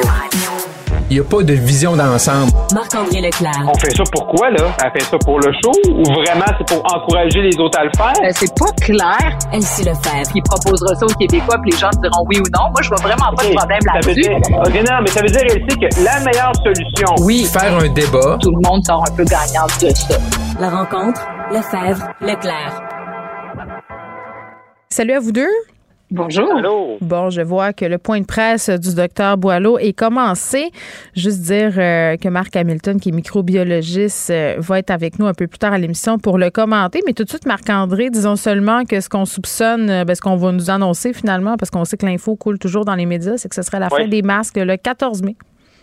Oui, effectivement. Donc, on viserait le 14 mai. Là, dans les prochaines minutes, qu'on va savoir si c'est vraiment une date ferme ou c'est vraiment le 14 mai, puis on vous revient. Là. Mais bon, à la fin de la journée, là, je pense que ça va venir un peu au, même parce qu'on voit que les chiffres baissent présentement. Là, donc, on serait peut-être déjà là, vers euh, la fin ou en train de descendre là, euh, de cette de cette sixième vague là. là. Et mais, mais je pense que c'est quand même euh, c'est qu'on voit ce qui se passe ailleurs dans les autres provinces, dans les autres juridictions. Euh, je pense de d'enlever l'aspect obligatoire. Mais moi, par expérience, vu que j'habite en Ottawa puis du côté d'Ottawa, là, c'est un libre choix. Là, ben, il y a encore beaucoup de gens qui le portent. ça dépend aussi des circonstances aussi. Euh, je pense, tu sais, transport en commun, c'est pas la même chose que d'aller faire une commission euh, vite vite quand tu rentres dans un dépanneur, puis il y a simplement euh, la personne, le responsable du dépanneur qui est derrière sa, oui. vitrée. Là. Fait donc, je pense de on est comme un peu rendu là. Euh, tu sais, monsieur, euh, monsieur Boileau là, nous a dit ce matin là, en comité parlementaire sur le des crédits que euh, bon, au Québec, on est encore en pandémie parce qu'il y avait une question là, de Vincent Marissal par rapport les États-Unis. Dr. Fauci a dit ben nous, la pandémie, c'est terminé. donc nous, on n'aurait pas encore terminé. Il y aura encore des indices, des chiffres, mais je pense qu'il faut être rendu là. Euh, le beau temps, à il va arriver. Là. Je sais que beaucoup, beaucoup de nos auditeurs vont avoir de la neige dans les prochains jours, mais un, jour, le beau temps va arriver. Fait que je pense qu'on est, on est rendu là. Et j'arrête de parler de la météo. De la quoi? De la, de la, neige? Ben, le mot en haine. c'est tellement le mot, le mot a une version printanière. Euh, ce qui est surprenant dans les points de presse du docteur Boileau, c'est qu'on a droit à ça, puis que le gouvernement, après ça, on le voit plus du tout. Là. Monsieur Legault, par rapport à la pandémie, voire même Christian Dubé, c'est assez discret, aussi. Oui, ben oui, Monsieur Legault aujourd'hui là qui est au funérailles de Mike Bossy et donc euh, euh, c'est vraiment la santé publique qui prend euh, le dessus. Puis c'est ce qu'on avait demandé hein, collectivement. Donc je pense que c'est de bon augure. En même temps, à la fin de la pandémie, quoique à chaque fois qu'on dit que c'est la fin, c'est pas nécessairement la fin. Donc que, que le gouvernement va devoir tout ou tard nous en parler là de, de, cette suite et de la lumière au bout du tunnel. non, on recommence pas la lumière. donc c'est une bonne nouvelle. C'est sûr qu'en étant les derniers on se demande un peu, bon, donc il y, a tellement de personnes qui ont eu la COVID-19 que ces gens-là, ben, ultimement, on sait qu'on peut peut-être euh, l'attraper à nouveau, mais ça fait beaucoup de personnes qui, en principe, sont immunisées et donc euh, le masque est plus nécessairement utile. Mais moi, c'est vraiment la phase de respect entre les citoyens qui vont choisir de le porter ou pas qui m'interpelle. J'espère que ça va bien se passer puis que les gens vont être respectueux des choix de chacun. Ben, ben, moi, ce que j'ai vu, moi, ce que j'ai vu en, Ontario, là, parce que c'est mon bureau là, est dans le marché bail, là, pas trop loin de la colline du Parlement, là, on a vu le convoi il y a déjà quelques semaines, mais euh, moi j'ai vu beaucoup de respect. Là, j'ai vu des gens qui l'avaient, des gens qui l'avaient pas dans des magasins, puis euh, au centre d'eau, par exemple. J'avais mm. fait une commission, puis en même temps, je me suis dit, je vais faire un peu une espèce d'étude de cas. Puis les gens se respectaient. Je, je pense que c'est ça l'important. C'est qu'on se respecte là-dedans puis que les gens qui veulent le porter, puis des circonstances, moi personnellement, il y a des circonstances que tu te sens plus à l'aise, moins à l'aise, puis les gens vont s'adapter par rapport à ça. Mais je suis allée... même, même si on dit qu'il n'est plus obligatoire, ça ne veut pas hmm. dire on va en avoir encore des masques. Là, moi, je suis mêlée euh, par rapport aux salles de spectacle au Québec. Est-ce qu'on est encore supposé de le porter? Le savez-vous? on le sait plus, hein? Bonne question. On, est rendu comme Ah, on me fait signe que oui, en régie. Tu vois, je suis allée au spectacle de Mariana Mazza cette semaine. C'était sa première médiatique. Et à l'intérieur euh, de la salle, une fois que le spectacle a débuté, personne portait son masque. Personne. Genre, même moi, je, pensais que c'était rendu. Euh, on ne le portait plus, là. Donc ben, voilà. La même chose. on, est, on est mêlés. Les photos, il y avait un spectacle d'Imagine Dragon au centre vidéo. Personne n'avait le masque, hein? Québec. Puis sur les photos, là, j'étais pas là personnellement, mais sur les photos que j'ai vues, là, il y avait pas beaucoup de masques. Mais moi, je pensais pas qu'on devait le porter pendant le spectacle. Très sincèrement, là. Puis je travaille dans les mhm. médias. Donc, imaginez le monde, puis imaginez comment les gens sont mhm. mêlés, puis il n'y a pas eu de directive ah à ce niveau-là, ni de rappel euh, à l'endroit où le spectacle se tenait. Puis quand ça a été le temps de sortir, euh, c'était le feu fort. Là. Tout le monde sortait comme en 2010, là. Je veux dire, comme si rien n'avait eu lieu. Mm. Euh, tu sais, moi, c'est pas l'objectif de, dire ça, c'est pas de jeter la pierre sur personne, parce que je pense que vraiment, là, euh, on est, on est rendu là. Puis tu vois, Caroline Duplessis qui est à la recherche me dit qu'elle est allée voir deux jours récemment, puis que tout le monde le portait. Mais vraiment, moi, ce que je vois là, de cette semaine, en tout cas, moi, où je suis allée, vraiment, personne l'avait. Puis même dans les commerces, à un moment donné, je suis rentrée dans une plage, j'avais oublié de porter mon masque. Tu sais, quand tu rentres, parce que tu vas vite, puis là, tu sais pas. Puis j'ai fait, oh mon Dieu, mon masque, je vais retourner chercher. Puis là, on me dit, ben non, pas mm. besoin, là, franchement, il euh, y a rien là, mais je suis retournée quand même le chercher parce que j'étais pas bien. Mais il y a quand même un flou artistique en ce moment là, qui est en train de s'installer, surtout que là, si on sait qu'il faut l'enlever le 14 mai, là, tu veux dire. Hein? Euh, Elsie, grosse, euh, grosse annonce économique pardon, euh, prévue demain à Montréal, ça concerne le vaccin Moderna. Oui, une super annonce importante pour le Québec parce qu'on sait que le Québec, on a été longtemps là très fort en pharmaceutique. On l'est encore d'ailleurs parce qu'on domine avec 40% au niveau de la recherche pharmaceutique au Canada. Et donc, euh, que Moderna fasse le choix du Québec, on sait que l'Ontario a fait beaucoup de pression pour avoir euh, cette usine.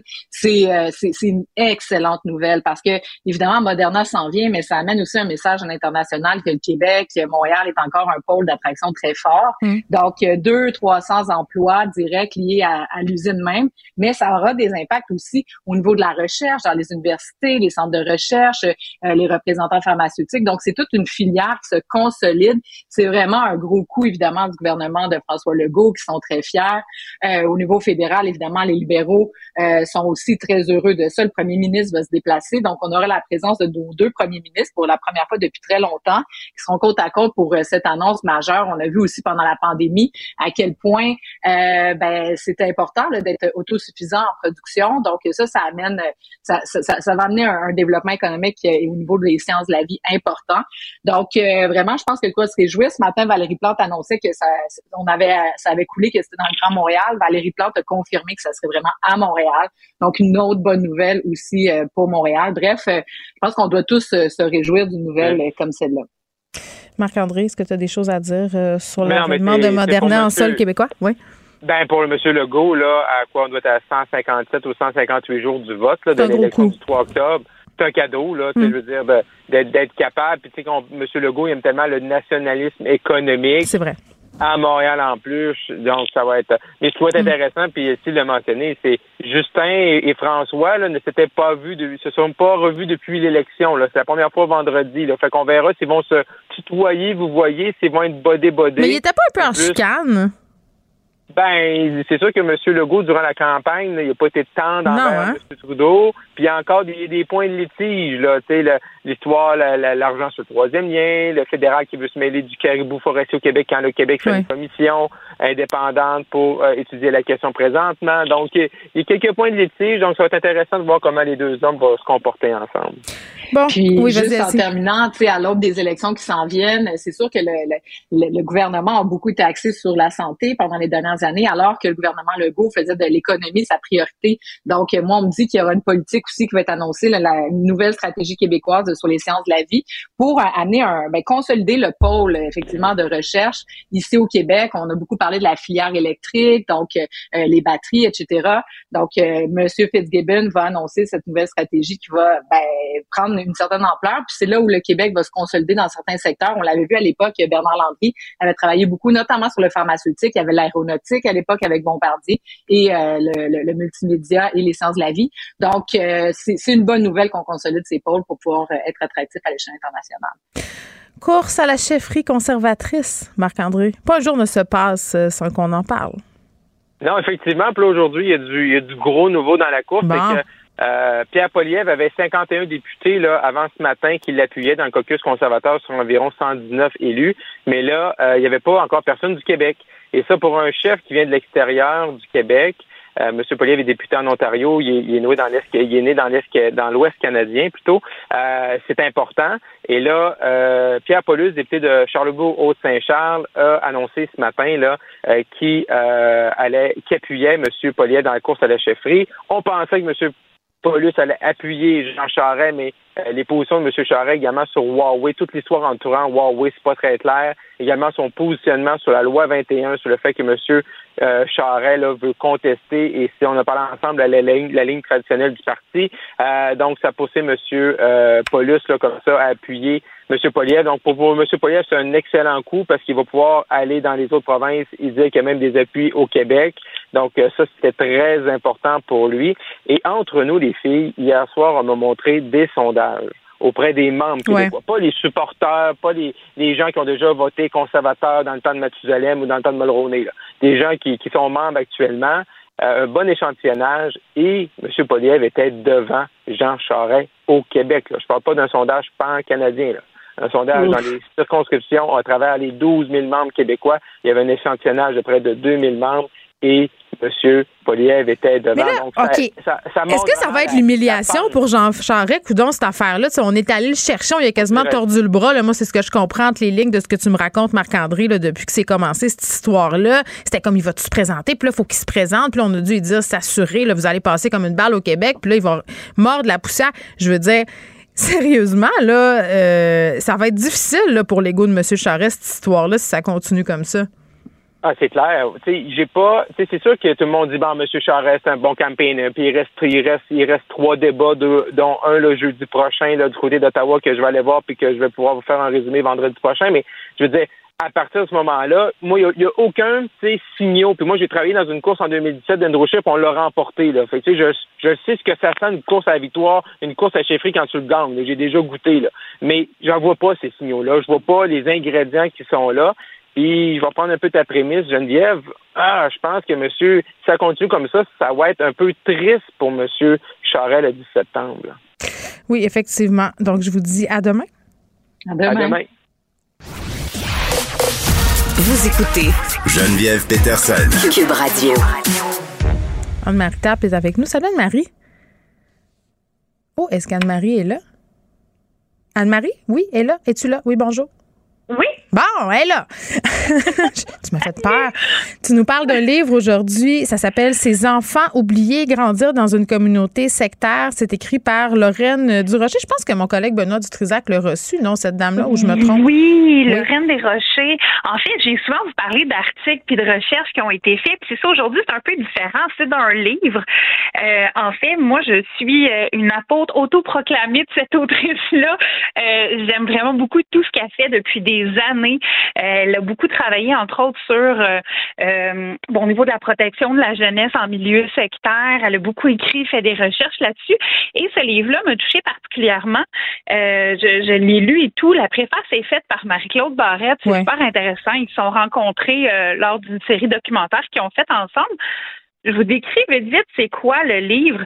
En fait, c'est un livre qui n'a rien d'académique, euh, si je peux dire. C'est pas fait pour les gens qui plongent déjà là-dedans. C'est un livre que monsieur, madame, tout le monde peut lire, des intervenants euh, au niveau bon euh, de la DPJ, les policiers, mais aussi les gens qui veulent accompagner ceux qui sont sortis des milieux sectaires. C'est vraiment facile à lire. On n'a pas l'impression d'être complètement déconnecté de la manière dont c'est écrit ce que je trouve intéressant, c'est que c'est des gens qui l'ont vécu plus principalement sept personnes qui ont vécu dans des milieux sectaires qui décrivent un peu leur expérience au niveau de l'enfance, euh, la relation avec leurs parents. Mais ça a dû être dur. Je sais pas c'est quoi ta relation avec cette autrice-là, Anne-Marie, mais d'avoir accès à ces personnes-là parce que souvent les gens qui sont sortis des, des, des mouvements religieux ou de des sectes ont beaucoup de réticence à revenir là-dessus. On parle des conséquences aussi sur leur vie, là ben c'est extrêmement difficile de, de parler, d'avoir une euh, pas une relation, mais une expérience traumatique. Puis je pense que Madame Desrochers, elle arrive vraiment bien à, mettre les gens en confiance. Puis c'est vraiment son professionnalisme, je pense, qui a aidé les gens à se confier là-dedans. Puis c'est ça, en fait, il parle de quand ils sont sortis aussi du milieu euh, sectaire, euh, des ressources qu'ils ont trouvées, puis de ce qu'ils auraient aimé trouver aussi. Donc ça, c'est le fun parce que c'est pas juste une analyse froide. Mm. Bon, voici tel mouvement sectaire, puis voici ce qu'on en dit. C'est vraiment vu de l'intérieur, vécu de l'intérieur, puis c'est pas du tout un procès face à ces milieux-là. On a entre autres des gens qui viennent de Jonestown, People's Temple, des témoins de Jéhovah. Mais parle-nous un peu de ces, ces mouvements-là, Anne-Marie, là, parce que c'est pas toutes les personnes qui nous écoutent qui sont familières avec ces sectes-là. Oui. Ben, en fait, euh, on a pratiquement tous et toutes entendu parler, euh, euh, bon, de Jonestown, Jim Jones, qui avait déplacé les gens jusqu'en Guyane, qui avait eu une espèce de, de suicide quand on dit boire le Kool-Aid, là. Donc, il y avait eu une espèce de suicide. Il y a 900 quelques personnes qui sont décédées à la suite de ça. C'était, c'était vraiment un mouvement sectaire totalitaire, complètement isolé du reste du monde. Donc, il y a des gens qui ont vécu des, des, des atrocités, qui ont parler dans ces livres-là. Il y a aussi des anciens témoins de Jéhovah euh, qui racontent un peu leur vie, ce qu'ils ont vécu dans le mouvement, euh, la mm. sortie et tout. Puis moi, c'est ça que je trouve intéressant en livre, entre autres, c'est qu'elle donne des pistes de comment euh, parler ou aider, accompagner les gens qui sont sortis de ces milieux-là. Je vais vous en dire vite, vite quelques-uns. Il y en a un, c'est. Ben, pas trop vite, on a plein de temps, là. Oui, oui, mais il y en a un, c'est prôner l'ouverture sur le monde. Donc, c'est montrer des nouvelles façons euh, de voir le monde. Ça peut être euh, jouer au guide touristique, d'aller dans des bibliothèques, des musées, juste pour que la personne sache ce qui s'est passé dans le monde pendant qu'elle n'était pas là, là. Donc, pendant qu'elle était complètement déconnectée. Ensuite, c'est facile à dire, là, mais le fait d'être présent ça donne un pilier à la personne, puis sans que ça soit trop lourd non plus, parce qu'il faut s'écouter aussi là-dedans. Euh, la personne a besoin d'une personne ressource à qui elle va pouvoir poser des questions sans stress, sans peur d'être jugée. Parce que souvent, ce qu'on entend, c'est des gens qui ont peur de se confier sur leur passé par mm. peur d'être jugés, de se faire dire, ben voyons, t'es donc bien gnochon d'être embarqué là-dedans. Euh, qu'est-ce qui t'a passé par la tête? Alors qu'on le voit d'ailleurs dans le livre, euh, c'est quelque chose qui arrive graduellement. Il y a personne qui dit, hey, moi aujourd'hui, je sais pas quoi faire, je vais rentrer dans une secte totalitaire. Tu sais, c'est quelque chose qui part d'une idéologie euh, qui vient nous chercher, puis ensuite ça, ça vient tranquillement. Tu sais, donc il faut être à l'écoute de ces gens-là quand ils veulent nous en parler. Hmm. Euh, ensuite, c'est un peu de trouver les gens qui ont vécu la même chose que cette personne-là. Ça, c'est ce qui est le fun avec les réseaux sociaux, c'est qu'on peut aller sur Internet, trouver des groupes sur tout. Juste sur Facebook, on en trouve plein. Euh, donc, on peut trouver des groupes sur tout, que la personne peut justement rencontrer d'autres personnes qui ont vécu la même chose qu'elle, qui ont quitté le mouvement religieux, le mouvement sectaire. Ça, ça aide beaucoup. Ensuite, il y a le fait d'être gentil. Ça a l'air banal, hein? là. Le, mais, le fait d'être gentil, ben, je sais pas, est-ce qu'on a appris euh, par rapport à ce qui s'est passé pendant la pandémie, les mouvements complotistes, là, au début, les gens étaient vraiment, justement, étaient pas gentils avec ces gens-là. Puis à un moment donné, quand on a compris collectivement que c'était rendu que ça, pour certaines personnes, ça relevait de la croyance religieuse, notre empathie a comme mm-hmm. embarqué. C'est un peu le même principe? Ben, en fait, c'est tout à fait le même principe. C'est un peu le lien que j'en fais, c'est que c'est pas juste bon pour ceux qui sont sortis euh, de, de secte. En fait, ça, ça traite surtout de ça, pardon, dans le mm. livre. Mais c'est bon pour n'importe qui qui sort d'une idéologie dans laquelle, bon, toute sa pensée a été construite. Fait que ça ratisse vraiment plus large, même si le focus est mis là-dessus. Puis quand je parle de gentillesse, ben, je parle de bienveillance parce que les gens vont venir puis ils, ils déconstruisent avec tout ce qu'ils voient, ils déconstruisent ce à quoi ils sont habitués. Puis euh, le cinquième point, c'est le fait d'offrir de l'espoir. Ça a l'air niaiseux, mais pour cette personne-là, le monde a toujours été polarisé. Il y avait le eux et le nous, les gens en perdition dans le monde qui n'ont pas la vérité, mm. euh, qui sont manipulés par Satan et tout. Donc, le fait de leur donner de l'espoir, ça peut être au niveau d'aller chercher un degré d'éducation plus haut, se trouver un logement, un travail. Euh, c'est toutes des choses auxquelles il n'y avait pas. Euh, ils l'espèrent, mais ils savent pas comment le faire. Puis là, ils ont espoir de pouvoir euh, se renseigner sur le monde qui les entoure y participer aussi. Euh, ensuite, donc pour la personne qui accompagne, ça peut être aussi le, de, de, se renseigner d'où vient cette personne-là. Donc, si on a dans notre entourage un ancien témoin de Jéhovah, là, je prends par exemple ça, là, parce qu'il y en a plusieurs dans le livre, un ancien témoin de Jéhovah, mais on peut se renseigner sur les témoins de Jéhovah. Comme ça, mm. lorsque la personne va nous parler de certaines choses, on est capable de savoir un peu plus de quoi la personne parle. Mais le plus important là-dedans, je pense que c'est vraiment au niveau du jugement, de ne pas en avoir. Puis pour vrai, je le disais tantôt, c'est la chose qu'on entend le plus souvent. Ben, elle avait juste à pas rentrer là-dedans. Ben, c'est tellement, c'est tellement plus compliqué que ça, là. Tu sais, je veux dire, moi, j'en ai eu une, une femme ici, là, qui est venue m'expliquer comment elle avait sombré dans le mouvement complotiste. Puis, justement, elle avait fait partie euh, d'un mouvement sectaire juste avant. Mais elle m'expliquait qu'elle était, dans une rupture amoureuse, qu'elle allait pas bien, qu'elle était vulnérable à ce moment-là, puis que ça avait pas l'air si pire que ça au départ, C'est parce que c'est pas écrit dans le front du monde, un mouvement religieux problématique euh, qui mm-hmm. élimine, oui, puis en plus, quelqu'un qui se sort d'un milieu comme ça, ça demande non seulement énormément de courage, mais ça demande de la résiliation aussi, parce que ce qu'il faut savoir, c'est que les mouvements euh, sectaires, euh, il y a un isolement qui se fait, qu'il soit psychologique ou physique, ou même les deux. Et puis la personne, quand elle arrive à sortir de là, euh, ben, elle n'a plus de repères, que ce soit au niveau de sa famille, parce que des fois, la famille renie complètement la personne. Est-ce qu'il y en a là-dedans qui avaient des enfants qui ont dû laisser derrière? Ben, en fait, ça arrive. Ça arrive. C'est rare, mais ça arrive. Puis, entre autres, j'ai fait un travail super dernièrement euh, sur la mission de l'Esprit Saint. Puis, il y a des gens qui ont dû quitter en laissant leur enfant derrière pour se trouver un logement, une maison, avoir un pied à terre pour pouvoir légalement aller chercher leurs enfants après. Parce que tu peux pas avoir tes enfants si t'as pas de logis, là, tu sais. Hmm. Donc, euh, donc c'est pour vrai, c'est la première fois que je fais une recommandation de livre. Euh, c'est super complet. Puis en fait, c'est surtout par le fait, c'est outre le fait que je, je, je capote vraiment sur l'autrice depuis longtemps. Euh, c'est vraiment parce que tout le monde peut s'en servir, puis le fait que c'est accessible comme lecture. Là. Moi, je l'ai lu, je vais le relire pour pouvoir prendre le temps de mm. m'imprégner des histoires des gens dedans. Là. C'est Lorraine euh, Desrochers, donc, qui est une sociologue qui fait des recherches postdoctorales au Centre de recherche sur l'enfance et la famille de l'Université McGill et qui s'intéresse évidemment à la question religieuse. Là. Elle travaille notamment euh, mm-hmm. au Centre de recherche Société, droit et religion de l'Université de Sherbrooke. Je rappelle aux gens que la préface est de Marie-Claude Barrette. Puis moi, je trouvais ça important qu'on en parle de ce livre-là aujourd'hui parce que je trouve qu'effectivement, on a beaucoup de préjugés, mais pendant la pandémie, j'ai l'impression qu'on a un peu ouvert notre esprit euh, sur ces questions-là, notamment euh, des croyances religieuses euh, qui peuvent aller très, très loin.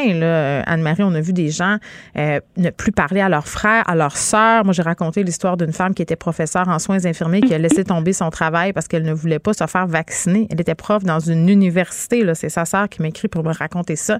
Écoute, des histoires, j'en ai. Des gens qui dérapent complètement. Puis qu'est-ce qu'il y a derrière tout ça? Ben, c'est un vide. C'est une souffrance. C'est quelque chose qu'il faut remplir. Puis ces, mouvements-là, ça, vient les remplir. Puis il y a une couple de séries aussi, là, euh, entre autres euh, sur Netflix, sur des le monde euh, bon le monde post-sectaire. Je ne sais pas si on peut considérer les Juifs assidiques comme une secte. Je sais pas. Euh, il y a certains mouvements, mettons l'Eftar, là, qui sont pas considérés comme des, des juifs par les juifs eux-mêmes. Ah oui, c'est ça. Hein. Euh, il y en a, là. Ben, en tout cas, euh, il y a un orthodoxe qui est très, très bon, ce chapitre-là, mais en même temps, bon, il y a des experts de la question qui ont quand même des bémols. Ça raconte l'histoire d'une fille qui quitte sa communauté à New York et qui s'en va vivre à Berlin en Allemagne. Mais, mais voici, c'est sûr que pour ces gens-là qui sortent de des milieux hyper contrôlés euh, dans lesquels ils ont évolué des années, c'est un peu compliqué. Ça s'appelle Ces enfants oubliés grandir dans une communauté sectaire. Pour ceux que ça intéresse, c'est disponible en librairie aussi sur le site Cube Livre. Merci beaucoup, Anne-Marie. Merci. Au revoir.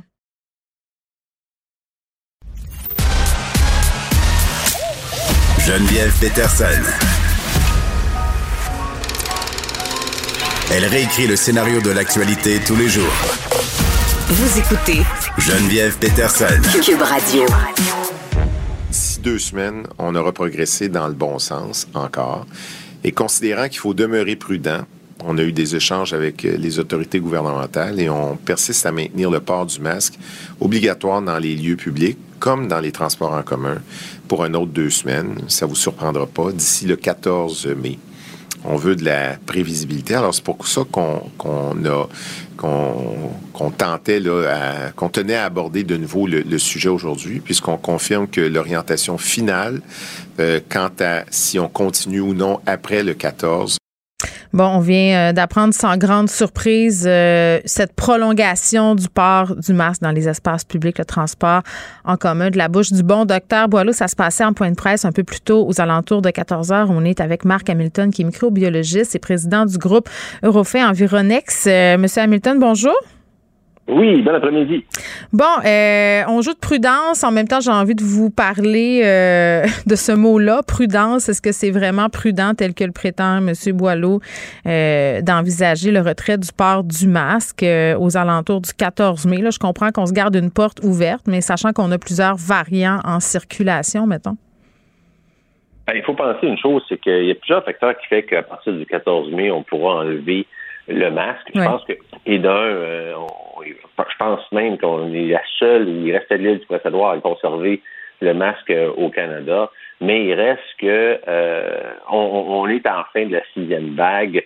Euh, aussi, même si les variants sont là, ils vont toujours persister. Il hein. faut se mettre en, faut se mettre en bout de ligne là, mm. que euh, même si le gouvernement n'a jamais dit encore que le virus va être endémique, vu de manière endémique, il faut le faire comme étant endémique. Puis la première chose à faire quand on peut penser à ça, c'est oui, on sait que le masque est le la meilleure barrière physique, mais euh, si on veut vivre dans un mode endémique, dans une fin d'une sixième vague, je pense que le next step, c'est apprendre à vivre avec. Et ce qu'il faut faire aussi, Mme Patterson, c'est euh, quand on regarde vivre de manière endémique, il faut que le gouvernement il fasse, est mm. capable de, faire face de son côté au niveau du système de santé. Euh, je pense que tout le monde a suivi à la lettre les, règles sanitaires depuis plus de deux ans maintenant. Euh, et qu'est-ce qui fait en sorte que ça a dégénéré au Québec? Ben, c'est pas le fait qu'on était plus infectés nécessairement que partout ailleurs dans le monde. Mm que notre système de santé n'était pas capable de suffire à la demande. c'est ça qui a fâché les gens aussi à un moment donné de faire autant de concessions puis autant de sacrifices euh, à cause des erreurs commises par les gouvernements par le passé c'est ça aussi. Mais je, comprends, M. Hamilton, que vous abondez un peu dans le même sens euh, que le docteur Carvez et autres spécialistes qui disent qu'on va devoir changer notre vision de ces virus-là, arrêter de le voir euh, de façon pandémique, justement, là, puis considérer un peu, un peu comme on le fait avec la grippe, là, euh, voir c'est quoi les pics, qu'est-ce qui se passe. Mais n'empêche, parce que je disais tantôt, en sachant que j'allais vous parler, que j'étais allé à un spectacle cette semaine, puis je me posais la question sur la consigne au Québec, j'étais plus sûre même si je travaille dans les médias, parce que tellement personne le portait lors du mhm. spectacle que je me disais, ben, c'est fini, on n'a pas besoin de le porter euh, quand on est assis, un peu comme au restaurant. Euh, non, mais c'est fou quand même. J'ai l'impression que cet horizon-là du 14 mai, ça nous, ça nous dédouane comme un peu. On se dit, ben là, c'est le 14 mai, le 28 ou le 14, que ah ça change. Ça ne fera pas différent en deux semaines de plus. Ben, c'est ça. Mais, mais, vous avez raison dans la réalité. Il faut penser une chose, c'est que on sait qu'il y a plus de 3 millions de personnes qui ont attrapé euh, bon, le, le Omicron ou le BA1 ou le BA2 mm. jusqu'à maintenant. Peut-être plus, là. On n'a pas encore les nouvelles projections de l'INSPQ, là. Ouais. Exact. Et, on sait, maintenant que la moitié de la population au Québec l'a attrapé, et encore plus dans les, dans, les, dans les endroits où est-ce que c'est plus bondé. Euh, il y a un sentiment de sécurité qui se crée. Parce qu'ils disent, ben écoutez, j'ai été vacciné, je l'ai attrapé. Pour la plupart, pour 99,9% des gens, ils ont eu très, très peu de complications. Fait que les gens prennent confiance. Euh, il y a la lassitude aussi des gens par rapport aux règles sanitaires. Parce que, que si tu vois quelqu'un qui n'a pas son masque, ben, tu vas pas lui dire, mais allez, tu auras tendance à baisser le tien aussi.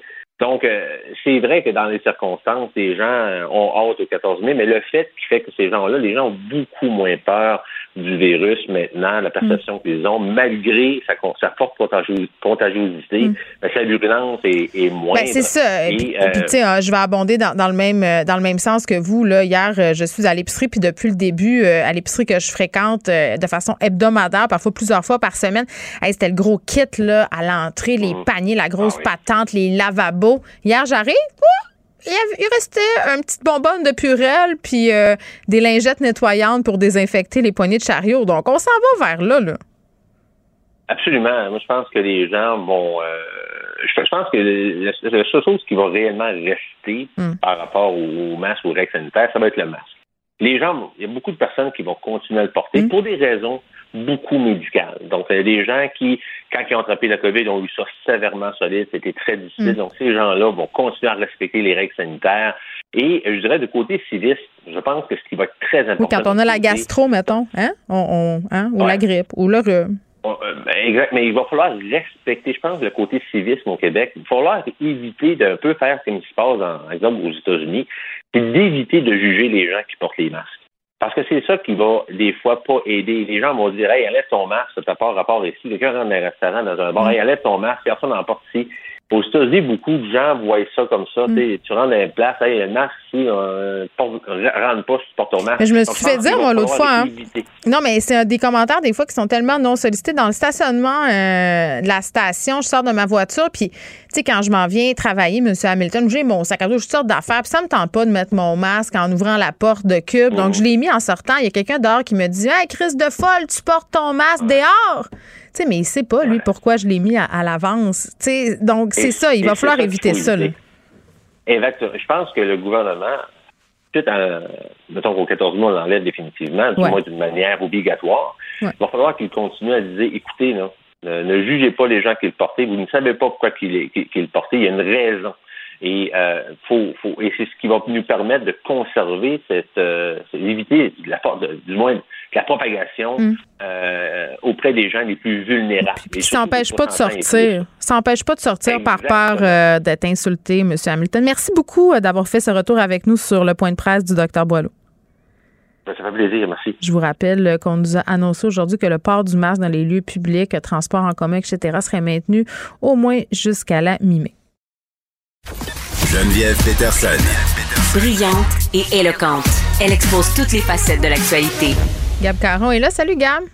Salut. Es-tu bien stationné euh, dans ta voiture, là? Euh, oui, absolument. Euh, à Buckingham, présentement, en direction de Gatineau. Je suis parquée pour te parler. Tu es en route vers le festival de la radio numérique et j'en profite pour dire que ton balado J'ai fait un humain est en nomination pour un prix? Oui, pour on est finaliste pour les prix Numix dans la catégorie balado divertissement. Et d'ailleurs, ce soir, au Festival de la radio numérique, je m'en vais enregistrer un épisode de J'ai fait un humain live ah. avec Jessica Barker. Donc, ça va être disponible très prochainement. Tu le sais que je le souligne juste parce que j'ai participé à ton balado et que je suis absolument convaincue qu'une partie de cette gloire m'appartient. Ben oui, absolument. D'ailleurs, ton épisode est un de ceux qui m'a le plus fait rire. Oh mon Dieu, moi je le regrette. beaucoup trop pas de filtre, euh, la madame. Allez écouter ça si vous voulez entendre beaucoup de détails scatologiques sur mon accouchement. Euh, Gab, on se parle d'une campagne de pub qui fait jaser. C'est signé Dove euh, et c'est pour contrer les conseils beauté toxiques. Dove qui a souvent fait parler de ses pubs, notamment sur la vraie beauté. Là, ça a vraiment été l'une des premières entreprises à tabler, entre guillemets, sur l'estime de soi des femmes pour vendre des cossins. Moi, j'ai toujours des bémols par rapport aux entreprises qui, bon, essaient de reprendre de façon marketing des, des mouvements sociaux. En même temps, ils ont, ils ont une grande portée, ça je le comprends aussi, mais là, cette dernière campagne-là sur la beauté toxique, l'as-tu regardé? Euh, j'avoue que j'ai regardé des extraits du vidéo et c'est vraiment, euh, tu sais, moi, Dove, euh, je dois avouer que j'aime bien leur marketing parce que je trouve qu'ils ont été inclusifs avant l'heure, autant dans les, les différentes origines de leurs mannequins, mais aussi dans la diversité corporelle. Donc, je trouve qu'ils ont toujours vraiment euh, faites attention euh, à inclure justement tout le monde, à, dire justement que ben, la beauté vient dans toutes les formes, sous toutes euh, toutes les couleurs. Mais là, dans ce vidéo-là en particulier, qui est vraiment réalisé comme un documentaire, hein, on a vraiment l'impression euh, C'est toujours un, peu ça, ouais. Donc, euh, il y a des duos mère-fille qui s'installent pour regarder des clips d'influenceurs beauté. Et euh, au départ, les jeunes filles disent toutes que, euh, eh bien, elles, y en consomment des vidéos d'influenceurs beauté, que ça leur fait du bien à l'estime de soi et tout. Et là, quand le vidéo démarre, eh bien, on voit l'image des mères qui sont en train de parler, mais les mots qui sortent de leur bouche sont ceux d'influenceurs qui donnent des conseils de beauté dits toxiques. Donc, on se rappelle que la clientèle visée, c'est des jeunes filles, et là, on voit les mères dire des trucs comme utiliser du botox, faites des régimes extrêmes, utiliser des, des produits de comblement des lèvres. Il y en a même qui suggèrent de se limer les, les dents. Ça, c'est des conseils beauté toxiques? Euh, oui, parce que ça mise vraiment, parce qu'il faut se rappeler que c'est des clientèles adolescentes. Donc, ouais à des jeunes filles, tu sais, qui ont peut-être l'estime de soi un peu moins élevée, qui sont pas encore des femmes euh, assumées euh, et qui ont confiance en elles. Donc, tu sais, l'adolescence, c'est vraiment une zone fragile où on se construit comme humain et quand on se fait dire par des gens qu'on admire, hey, ben, tu devrais maigrir, tu devrais te changer. Tu devrais faire ça, tu devrais faire ça. Et l'objectif, en fait, là, on comprendra que les mères dans la vidéo n'ont jamais dit ces mots-là. Euh, ça a vraiment, ça a été utilisé en fait avec une technologie qui s'appelle le deep fake. Oui. Bien, je connais ça grâce à mon collègue euh, Alexandre Moranville qui s'intéresse beaucoup aux théories du complot. Et il y a beaucoup de manipulations de vidéos sur Internet, notamment dans ces sphères-là complotistes là, où on fait dire des choses, par exemple, à des politiciens, mais c'est des manipulations de l'image, là, finalement. Ben oui, tout à fait. Je pensais que tu allais me dire ça parce que euh, tu connais ça à cause de la pornographie. ah, aussi, c'est vrai. Ça utilisé en pornographie, c'est donner l'impression, par exemple, que Kim Kardashian a fait tel ou tel autre sextape, mais dans le fond, c'est épouvantable. On a modifié le visage, mais c'est pas vraiment elle. C'est aussi utilisé au cinéma, euh, je vais dire normal entre guillemets. Mm-hmm. C'est des fois quand il y a des acteurs qui décèdent ou quand euh, bon il y a des acteurs dont on, on a encore besoin, ben on va utiliser cette technologie là. Donc ça permet c'est ça, de modifier ou de faire dire des choses à des gens qui n'ont jamais dit ces choses-là. Et l'objectif de la campagne de Dove, mais c'est vraiment de sensibiliser et les parents et les adolescents. Parce que le message, c'est vraiment vous ne diriez jamais ces choses-là à vos enfants. Tu sais, fais un, fais un régime extrême, euh, remplis-toi les joues avec des fillers, des trucs comme ça. Alors pourquoi laissez-vous des influenceurs dire ces choses-là à vos adolescents? C'est vraiment Mais Qu'est-ce que tu veux qu'on fasse en même temps? Euh, effectivement, mais c'est vraiment le but, c'est vraiment de sensibiliser à ce que euh, les jeunes consomment, parce que des fois il y a des parents, tu sais, qui vont peut-être y aller avec un. Mm. Euh, mais tu peux pas contrôler. Je trouve c'est, je comprends le point, puis je comprends que l'idée c'est de dire, écoutez, il faut sensibiliser nos jeunes au contenu qu'ils consomment sur Internet, mais après ça, ma fille de 15 ans, je peux pas être au-dessus de son épaule le soir quand elle est dans son lit puis elle scroll TikTok là. Tu sais, il faut vraiment leur parler de ça, c'est abondamment. Euh, tout à fait, mais c'est vraiment pour ouvrir la discussion. Tu sais, des fois, on ne sait pas trop comment aborder certains sujets. Mais là, l'objectif, c'est vraiment d'ouvrir la discussion. Puis ce qu'il faut savoir aussi, c'est que ça fait partie d'une campagne beaucoup plus large. Et j'aime beaucoup le hashtag qui s'appelle Detox Your Feed.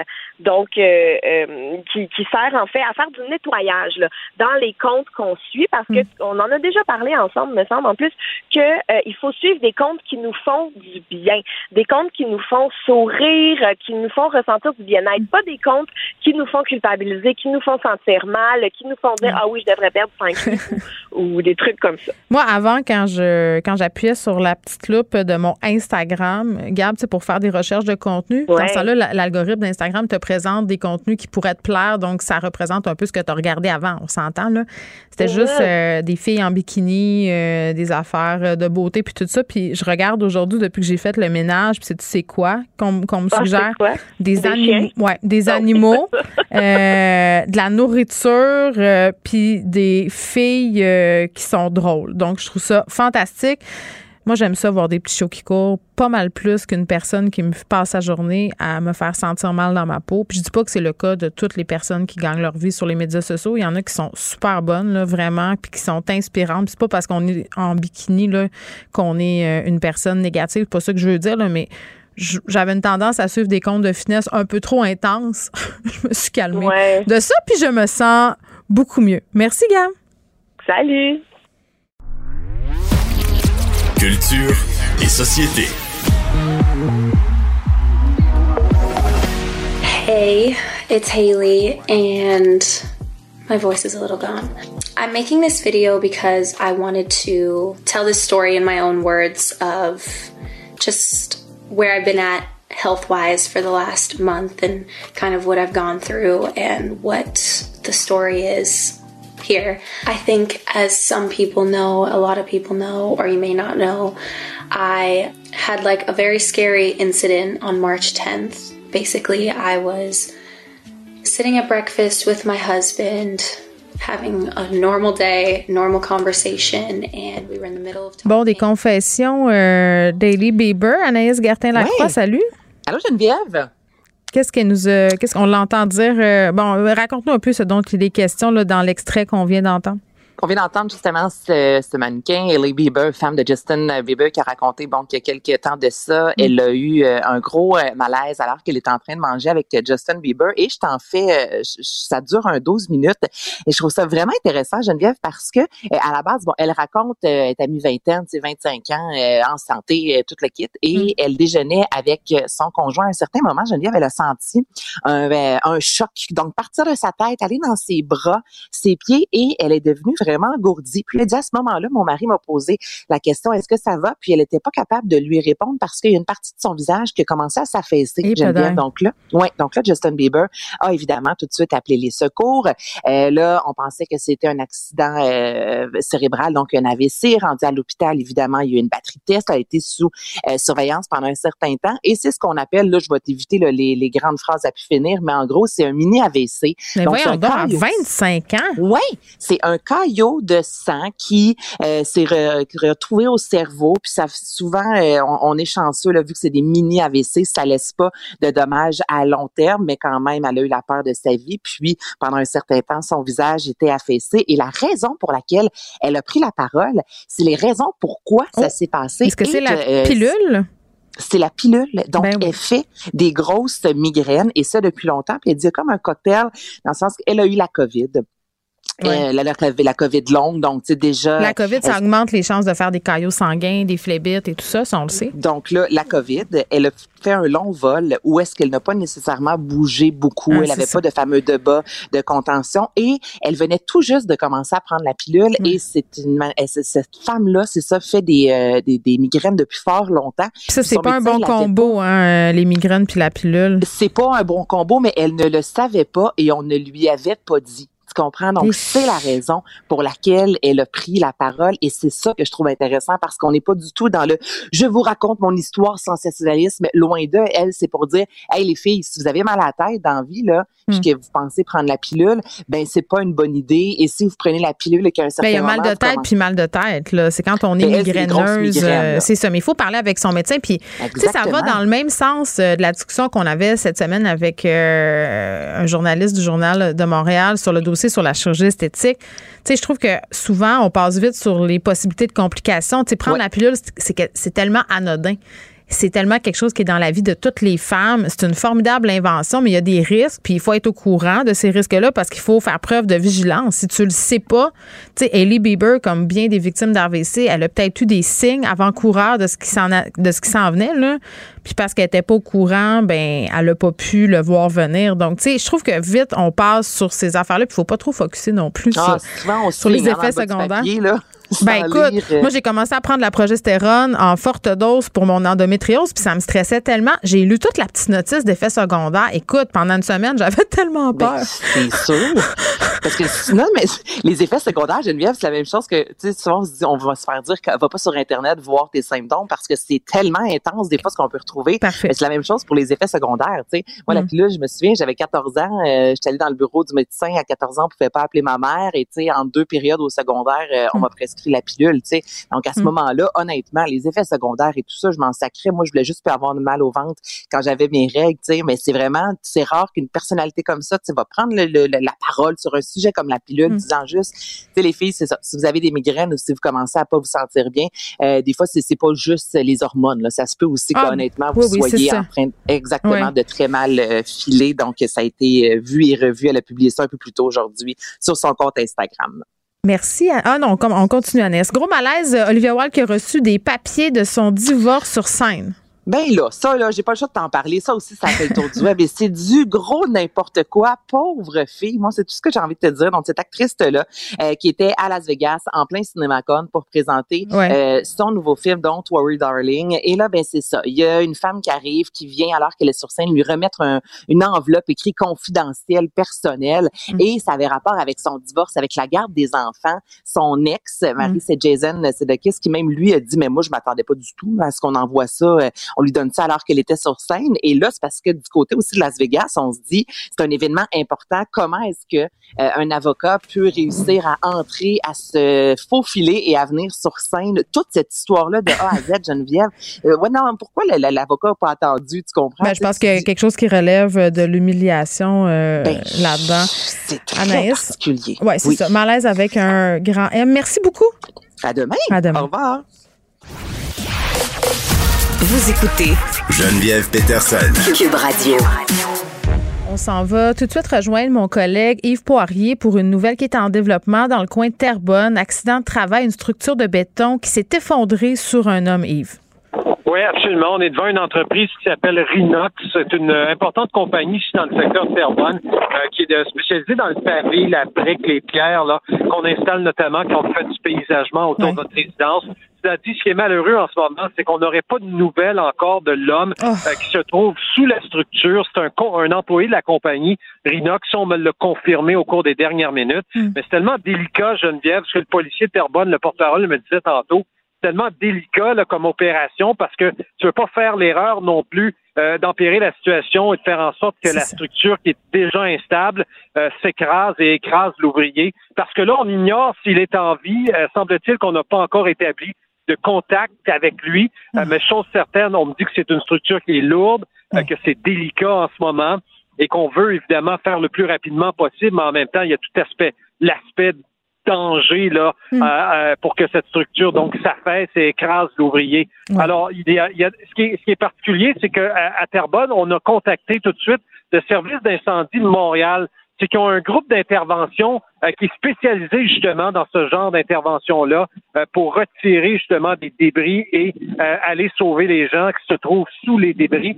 Alors, ils viennent d'entrer, là, à peu près d'une dizaine de pompiers du groupe viennent d'en- d'entrer à l'intérieur de la compagnie Rinox. Je les ai vus entrer par la porte principale parce que l'homme n'est pas à l'extérieur. Il ne se trouve pas l'ouvrier dans une cour extérieure, mais bien à l'intérieur de l'un des grands bâtiments principaux, là où on retrouve euh, probablement et sûrement tous ces matériaux, là, tout- toutes ces briques pavées euh, et pierres. Alors voilà pour l'état de la situation euh, ici à Terrebonne. Alors c'est très difficile pour moi de vous dire en ce moment euh, quel est l'état euh, de santé de cet homme et d'autant plus que sa famille n'est pas encore au courant euh, de la situation, me dit-on, du côté de la police de Bon, Terrebonne. et là, on comprend que les ambulanciers sont sur place. Effectivement, opération délicate parce qu'il y aurait un risque que ça s'effondre davantage. Et là, ça occasionne un méga bouchon de circulation, là.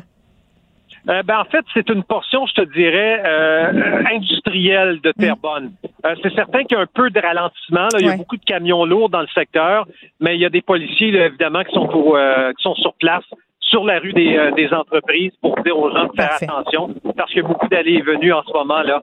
Euh, de la part notamment des pompiers de Montréal qui sont venus en renfort, je le rappelle. Il y a également la CNESST, euh, parce qu'on parle d'accident de travail. Alors, ce qui compte en ce moment, là, c'est vraiment euh, s'assurer que cet homme-là, espérons-le, est toujours en vie, le retirer le plus rapidement des décombres. Alors, c'est le souhait euh, de la part des ouvriers là, qui se sont exprimés tantôt euh, très timidement là, quand je les ai abordés, mais on semble effectivement sous le choc en ce moment euh, chez ses collègues de travail. là. Merci Yves, Yves Poirier, qui est journaliste pour TVA Nouvelle. On vous rappelle qu'un accident de travail majeur euh, a eu lieu à Terrebonne, une structure de béton qui s'est effondrée. Il y aurait un homme euh, sous les décombres. C'est une nouvelle qui est en développement et évidemment, on continue de suivre ça.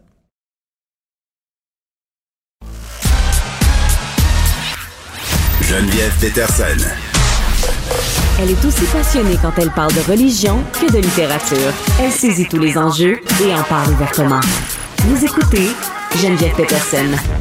Léa! Quoi? Quoi? Je t'écoute. Zach m'a demandé de faire esco pendant la F1. Hein? For real? Ça veut dire qu'on va work ensemble? Ben non, j'ai pas dit oui. Mais là, Noé dit oui. Asti, ça serait tellement nice. Chris, la Formule 1, c'est pas de la merde, là. C'est pas le festival western de Saint-Tite, mettons. ah, ok. On vient d'entendre euh, un extrait du film euh, Noémie dit oui que j'ai vu hier soir en préparation de cette entrevue. Le film sort demain en salle. Euh, on est avec Geneviève Albert, la réalisatrice du film, et Kelly Despaux qui incarne Noémie dans ce film-là. Salut à vous deux. Bonjour. Bon, euh, bon, Kelly, c'est des retrouvailles pour nous. On doit le spécifier. Parce que, bon, euh, je le dis euh, aux auditeurs, euh, Kelly a incarné Catherine dans le film La déesse des mouches à feu, qui est basé sur un livre que j'ai écrit. Puis pour vrai, Kelly, je, vais- commencer comme ça. Quand j'ai eu vent que ce film-là était en train de, se préparer, tu sais, je me disais, ben oui, tu sais, Kelly euh, ça va de soi pour incarner ce type de personnage-là. Puis tu sais, je l'ai vu hier, le film, puis ma crainte, puis je suis super sincère là, quand je dis ça, ma crainte, c'était, mon Dieu, est-ce que ça va être comme la même affaire, euh, la même Catherine que je vais voir? Puis pas du tout. Euh, écoute, performance incroyable, film incroyable aussi, Geneviève, c'est ce que j'ai envie de te dire, parce qu'il y avait beaucoup de pièges, puis on va en reparler. Vous les avez, euh, j'ai, en tout cas, j'ai pour mon dire savamment évité. Kelly, pourquoi tu l'as accepté, ce rôle-là, le rôle de, de Noémie? Je trouve que c'est un sujet à, à mettre euh, en lumière puis pour briser comme le silence collectif qu'on a dans notre société. Mm. Puis je trouvais ça important de dénoncer euh, la prostitution juvénile parce que ça se passe tellement depuis longtemps puis même Ouais. encore aujourd'hui. Fait que c'était vraiment important pour moi de, de faire ce film-là. Oui, parce que Noémie dit oui, ça raconte l'histoire euh, de Noémie qui vit dans un centre jeunesse et qui, à un moment donné, parce que sa mère ne veut plus d'elle, euh, fugue euh, de son centre jeunesse, euh, s'en va habiter avec son ami qui a l'air euh, d'être dans une formidable belle vie avec son chum et tout ça. C'est un sujet difficile, Geneviève, pour un, un premier film. Là, je t'ai entendu dans d'autres entrevues dire que le phénomène Mhm. du travail du sexe, ça t'a toujours intéressé. Mais, mais c'est ça, c'est quand même un sujet miné. Explique-nous comment tu as décidé de l'aborder dans le film? Euh, c'est un sujet miné dans quel sens? Dans le sens où ça ça fait pas l'unanimité. C'est ça que tu veux dire? Ben, dans plein de à- sens, en, en fait, c'est risqué de parler du travail du sexe parce que d'un côté, les gens ont beaucoup de préjugés. D'un autre côté, il y a des travailleuses du sexe qui vont peut-être le voir, euh, ce film-là. Puis on a toujours tendance peut-être aussi à, à coller des vieux clichés, là. Mais moi, je le Mhm. redis, là, Ouais. je trouve pas que le film tombe là-dedans du tout. Oui, non, c'est ça. Ben justement, c'est ça. Moi, la prostitution, euh, euh, ça, ça me bouleverse depuis toujours, en fait. Ça, Ouais. c'est comme naturel que j'en fasse le thème pour mon premier long métrage de fiction. Puis, ce que j'ai voulu faire, c'est de faire un film très réaliste par rapport à la prostitution, en essayant d'éviter à tout prix l'écueil de du sensationnalisme, euh, Ouais. du racolage, du racolage aussi, parce que bon, c'est ça. C'est qui dit scène de prostitution dit possible nudité. Mm. Ça avait été reproché à Fugueuse d'ailleurs. Hein. Euh, Oui, on, on oui. avait l'actrice là, euh, euh, Ludivine Redding, puis on avait dit ben coudon, on filme beaucoup sa nudité, on filme beaucoup son corps. À un moment donné, qu'est-ce qu'on veut dire par tout ça là? Exactement. Fait que moi, je me suis tenue à l'opposé, disons, du spectre de, de cette approche-là. Ouais. Et euh, moi, j'avais pas envie faire d'être un film. sexualisée non plus. Toi, t'avais pas le goût, hein? euh, euh, Non, oh, non. Ben, ben Non. Kelly, puis c'est une, c'est une préoccupation, euh, j'imagine que tu avais, là, parce qu'évidemment, euh, c'est de l'exploitation sexuelle, donc il va y avoir de la sexualité. On- dans le film, ce que, ce que j'ai vraiment trouvé intéressant, sans, euh, sans révéler trop de choses, c'est que vraiment toutes les scènes où on voit euh, Noémie avoir des rapports sexuels avec les clients, l'emphase est mise sur le client. On les voit, là, leur corps, leur petit pénis, euh, leur bourrelet, leur calvitie. C'est dégueulasse. Ça fonctionne tellement bien, là. Tu as fait ce choix-là, pourquoi? Ben, j'ai fait ce choix-là parce que les clients, c'est les grands invisibles dans notre société. C'est les grands invisibles aussi dans nos films et dans nos séries télé.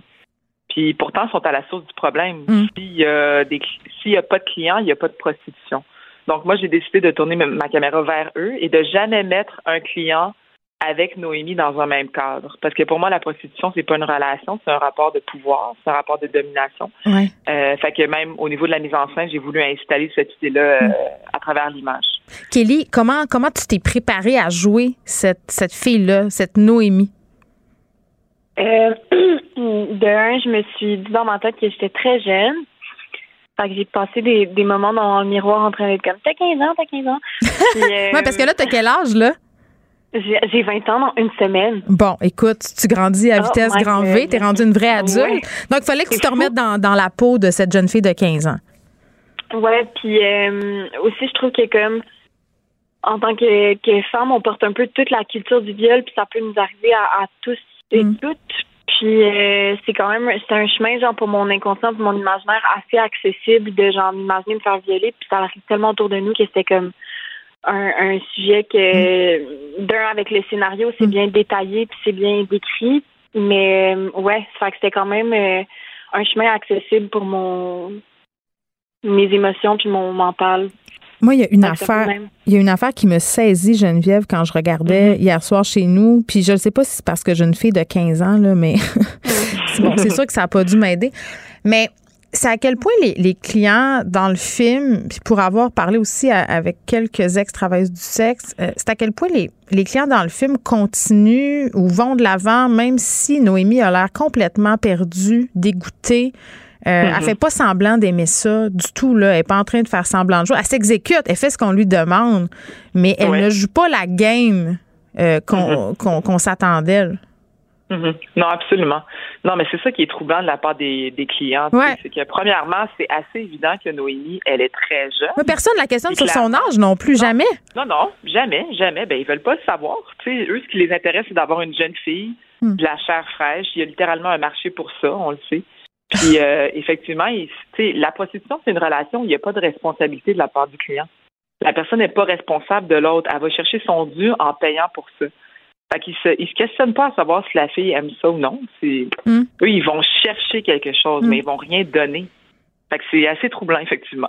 Kelly, j'ai trouvé intéressante la relation entre ton personnage de Noémie et euh, son copain Zach. Euh, c'est comme un peu en même temps son, son pim. On le sent, euh, ce personnage-là, Zach, partagé d'un côté, justement, il veut l'exploiter sexuellement, puis de l'autre côté, il montre une certaine vulnérabilité. Puis, tu sais, l'autre fois, je faisais une entrevue, je me rappelle plus avec qui, c'est venu cette question-là que les proxénètes, ah, c'était avec Nicole Gibault.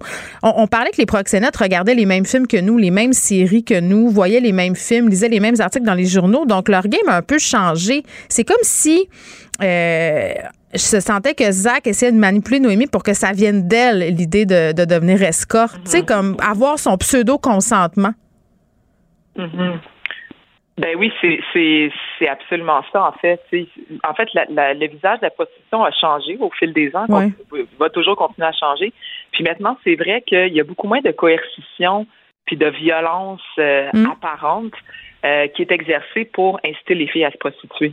Fait que des pimps comme Zach, il y en a plein. C'est-à-dire des gars qui, de prime abord, sont sympathiques. Ils ont l'air bien correct. je l'aimais au ah début du film. J'étais comme, ben écoute, il est peut-être bien différent des autres. non, non, c'est ça. C'est Fait que les filles s'en méfient pas. C'est ça l'idée. Les filles s'en méfient pas, ils leur font confiance. Comment tu as travaillé ton jeu euh, avec l'acteur qui l'incarne, ce personnage-là, Kelly? on a eu des répétitions. Puis, euh, ben, euh, on crée la relation entre les personnages. Puis, je pense que c'est un peu ça la job quand que. Parce que le, le pimp, euh, le pimp de Noémie, Zach, c'est une personne racisée, Geneviève Albert. Puis, tu sais, j'ai trouvé L'autre, le pim de son ami, c'est une personne blanche. J'ai trouvé ça intéressant parce que ça devait être super délicat au niveau du casting de pas tomber dans les grandes généralités, là, comme quoi toutes les personnes qui sont des proxénètes sont des personnes noires. Est-ce que ça t'a traversé mm-hmm. l'esprit? J'imagine que oui, là, en, choisissant les acteurs. Oui. oui, oui, oui, oui. Non, non, ça a été, je me suis vraiment cassé la tête euh, pendant très, très longtemps à savoir euh, comment j'allais procéder pour le casting. C'est sûr que c'est super délicat. Mm que j'ai choisi de faire, moi, c'est que j'ai choisi donc euh, James, qui est noir. Il aurait pu être arabe ou en tout cas juste issu d'une université. D'université. Euh, mais j'en ai fait le pimp gentil, en guillemets. Donc, parce que la dernière chose que je voulais, c'est justement lui donner le rôle de Slim, qui est un, un, pimp violent, horrible. Bon, Fait que je lui ai au moins donné cette carte-là à jouer, James, hmm. euh, pour pas tout qu'on tombe dans les gros clichés. Puis j'ai fait attention aussi dans le film, tu sais, c'est des détails, mais mettons, Fayol, qui est au centre jeunesse, dans, dans la première partie du film, ben, c'est un noir aussi, puis c'est un personnage super positif. C'est euh, quelqu'un qui aide, qui vient en aide. C'est ça. Ouais. Fait que j'ai comme été très, euh, j'ai été très sensible à ça. Mais on le remarque. Dans le choix du casting. Oui, on le remarque, puis je pense que c'est pour ça que c'est un, un, film qui fonctionne. Euh, ça s'appelle Noémie Dioui DIT. J'ai l'impression que ça aurait pu s'appeler aussi Noémie Dioui DIS, parce que au début, elle se fait, elle se fait dire Dioui, Dioui, Dioui. Est-ce que ça se peut avec tout ce que tu as appris, puis, puis Kelly, je, t'adresserai la question peut-être aussi après. Est-ce que ça se peut, selon vous, être travailleuse du sexe par choix? Euh, c'est une question très, très euh, complexe. Oui. Hein? Euh, je pense qu'il y a une toute petite minorité de, de, personnes qui acceptent de se prostituer par choix sans qu'elles. Ben, puis donc, en, en en ayant une expérience professionnelle qui mm. soit positive, c'est une expérience satisfaisante, mais la très grande majorité euh, vivent la prostitution comme une tragédie, comme un drame qui laisse vraiment des mm. séquelles importantes. Fait que, tu sais, oui, ça existe, mais moi, ce, que je trouve, euh, euh, ce que je trouve difficile dans ce débat-là, c'est mm. que on dirait qu'on entend les deux arguments comme s'ils étaient au même palier, au même niveau, alors que c'est ça, les, mettons les travailleurs du sexe pour qui c'est c'est positif, c'est une minorité, puis des fois j'ai l'impression que ça devient l'arbre qui cache la forêt. Puis moi, je, je trouve qu'il est là le danger. Fait que mon film, moi, en tout cas, j'ai vraiment décidé de m'intéresser à la mm. majorité, mm. c'est-à-dire des filles pour qui la prostitution, c'est vraiment dommageable. Oui, et, là, vous êtes à Trois-Rivières pour euh, l'avant-première ce soir, la dernière avant-première, c'est ce que j'ai envie de dire. Kelly, euh, qu'est-ce que ça te fait de, de, te voir comme ça à l'écran, puis de voir peut-être aussi, parce que quand on regarde un film euh, dans la salle avec des gens, surtout sur ce sujet-là où tu es tellement vulnérable à l'écran et tout ça, ça, ça fait quoi? Ben, moi, ce que j'ai fait, c'est ça n'égalera jamais à ce que les filles vivent dans la vie. Ouais. Donc ça, je suis consciente de ça, mais je comprends que avec le montage et tout, ce qu'on raconte, c'est vraiment euh, poignant. Hmm. Puis euh, j'avoue que je préfère pas regarder le film euh, trop de fois. Ah, c'est vrai? Mm-hmm. Ouais, fait que je, laisse les gens dans la salle puis je m'en vais marcher. Ben, je pense que j'aurais fait la même chose que toi parce que c'est un film très, très puissant. Puis, en tout cas, je suis passée par toute la gamme euh, des émotions hier quand, quand je l'ai regardé. J'ai pensé à moi adolescente, comment j'aurais pu tomber là-dedans facilement. J'ai mm. pensé à, mes filles, puis j'ai surtout pensé que ça pouvait arriver vraiment à tout le monde. Euh, puis la dynamique est vraiment bien expliquée euh, dans le film, euh, puis la psychologie des, des personnages aussi. On s'attache aux personnages, on les aime, on les haït. Donc c'est éminemment complexe. Ça s'appelle Noémie dit oui. Ça sort demain en salle, puis je vous répéterai jamais assez à quel point c'est important d'aller voir les films québécois en salle, surtout lors des premiers week-ends de sortie. C'est ce qui fait toute la différence pour les créateurs. Donc, allez-y. C'est très, très bon. Allez-y peut-être avec vos ados si vous êtes game de regarder ça avec eux autres, puisque ça peut donner lieu peut-être à des conversations. Moi, j'irais. Euh, j'ai bien envie de, le voir avec ma fille. Geneviève Albert, merci beaucoup pour ce film-là. Et Kelly, je te remercie aussi d'avoir été présente euh, à l'émission. Merci. Stéphane câlin. Ah, moi aussi, un gros câlin. Bye bye. bye bye. Ne vous laissez pas berner par ces prises de position saisissantes. Geneviève Peterson est aussi une grande sensible. Vous écoutez Geneviève Peterson. non, non, les filles, il va falloir qu'on fasse de quoi ce soir, là? Vouloir l'égalité dans tout, faut qu'on arrête ça. Il y a des affaires qu'on doit leur laisser, esti. C'est vrai, si on veut l'égalité dans tout, ok, la base, mais pas toutes. Faut leur laisser des shit. Genre la force physique, on la veut pas. Laissez-leur la force physique. Laisse-les déménager une laveuse puis une sécheuse à son voisin contre une pointe de pizza puis une Coors Light chaude. Vas-y, ce petit crétin. Va passer le balai avec plaisir. Oh, Léa Sreliski, salut. Salut. Bon, on était toutes les deux à la première euh, médiatique euh, de Mariana Maza. Ça se passait mardi soir à l'Olympia. Moi, je sais pas pour toi, j'ai tout aimé. J'ai tout aimé de ce spectacle qui s'appelle Impoli, puis c'est réglé, hein, les cinq premières minutes. Je pense que tous les mots de toilette, comme dirait ma fille, y passent. Oui, ça c'est sûr que Mariana était tout à fait fidèle à elle-même. j'ai, euh, je suis toujours étonnée, j'oublie tout le temps que Mariana est jeune, elle a 30 ans. Euh, c'est vrai, hein? Moi aussi j'ai fait le saut.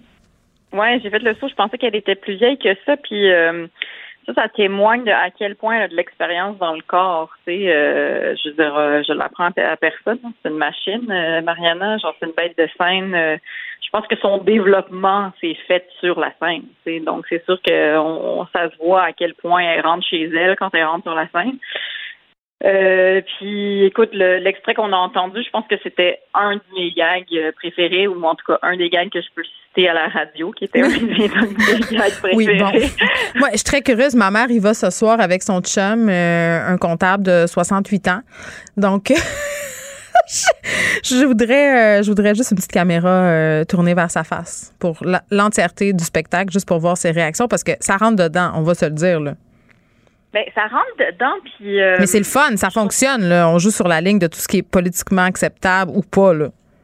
Ben, c'est parce que moi, en tout cas, c'est vraiment quelque chose que j'aime euh, des humoristes, là. C'est cette espèce de manière de nous ramener vraiment au côté terre à terre de l'humain, de comme, regarde, à la fin de la journée, on a tous besoin d'une dose d'humilité, là. Surtout que on avait la chance d'assister à la, à la première, ce qui fait que, c'est il y avait vraiment beaucoup du gratin de de de, tu sais, de vedettes puis de tout ça puis du milieu médiatique. Tu sais c'est quand même je veux dire, je- ça aussi j'apprends ça à personne. Il y a quand même de l'ego dans la place là tu sais. Ça, ça vient. Non mais tu sais ça vient souvent avec un métier public là puis je trouve que quand justement une humoriste comme Mariana rentre sur scène et oui, peut-être qu'il y a des jokes de caca, c'est pas pour tout le monde, mais je sais pas. Moi, je trouve que ça a une manière de ramener tout le monde un peu au même niveau, puis de se rappeler, regarde, à la fin de la journée, on est tous des petits humains, là, tu sais, puis on sait pas trop ce qu'on fait là. Fait que, au-delà de son sens de l'humour incroyable, puis du fait que tu sais, c'est bien écrit, puis que. Mais la mise en scène aussi est formidable. Ben oui, ben tu sais, c'est- assez simple, c'est-à-dire que c'est un ramassis de tout ce qu'elle est, dans le fond, tu sais. Oui. euh, elle est en pyjama fluo, là, je veux dire, je pense que Mariana, c'est ça, c'est un pyjama fluo, tu sais, c'est-à-dire que relax, mais qui se voit, là. Puis, euh, et, et même aussi, je serais curieuse de savoir, tu, tu nous feras un petit, euh, un petit compte rendu de ce que ta maman et son chum en ont pensé, parce que Mais je l'ai dit en tout cas à Mariana qu'elle serait dans la salle. J'espère qu'elle ne prendra pas à partie comme elle aime bien le faire. Des fois, je trouvais qu'elle allait loin dans taquiner son public. Ben vraiment, euh, tu sais, c'est ça, ça crée du malaise. Puis comme, euh, je sais pas si c'est parce qu'on est des mamans ou en tout cas moi, je sais pas si c'est parce que je suis une maman. Tu sais, j'ai- l'empathie facile. Là. Fait que j'ai l'em- tu sais, j'ai l'empathie envers le monsieur qui a une cravate Star Trek. Premier qui fait de la calvitie. C'était fait de la terrible. calvitie, Puis elle se moque de lui, ce qui Mm. fait que, tu sais, c'est sûr qu'on se sent mal. Là. On est comme, mais pauvre monsieur, Ouais. il va rentrer chez lui puis il va pleurer dans son char. Ah, mais en même temps, c'est fait pour ça. euh, Ben, c'est ça. Je trouvais que ça fonctionne bien. Son- son- en tout cas, allez, allez la voir, euh, Mariana Mazza. C'est très, très bon. Et juste vous dire, elle sera avec ma collègue Sophie Durocher demain à son émission en entrevue. Donc, vous pourrez assurément entendre beaucoup de mots d'église. Donc, c'est ça. Cette tournée-là, impolie à travers la province jusqu'en mai 2023. Mariana Mazza qui est fidèle à elle-même. Merci, Léa. Merci à demain, Geneviève. On Bye. se retrouve demain. Merci à toute l'équipe de recherche. Achille à la mise en onde. Merci surtout à vous, les auditeurs. Et on se retrouve demain, vendredi à 13h. Cube Radio.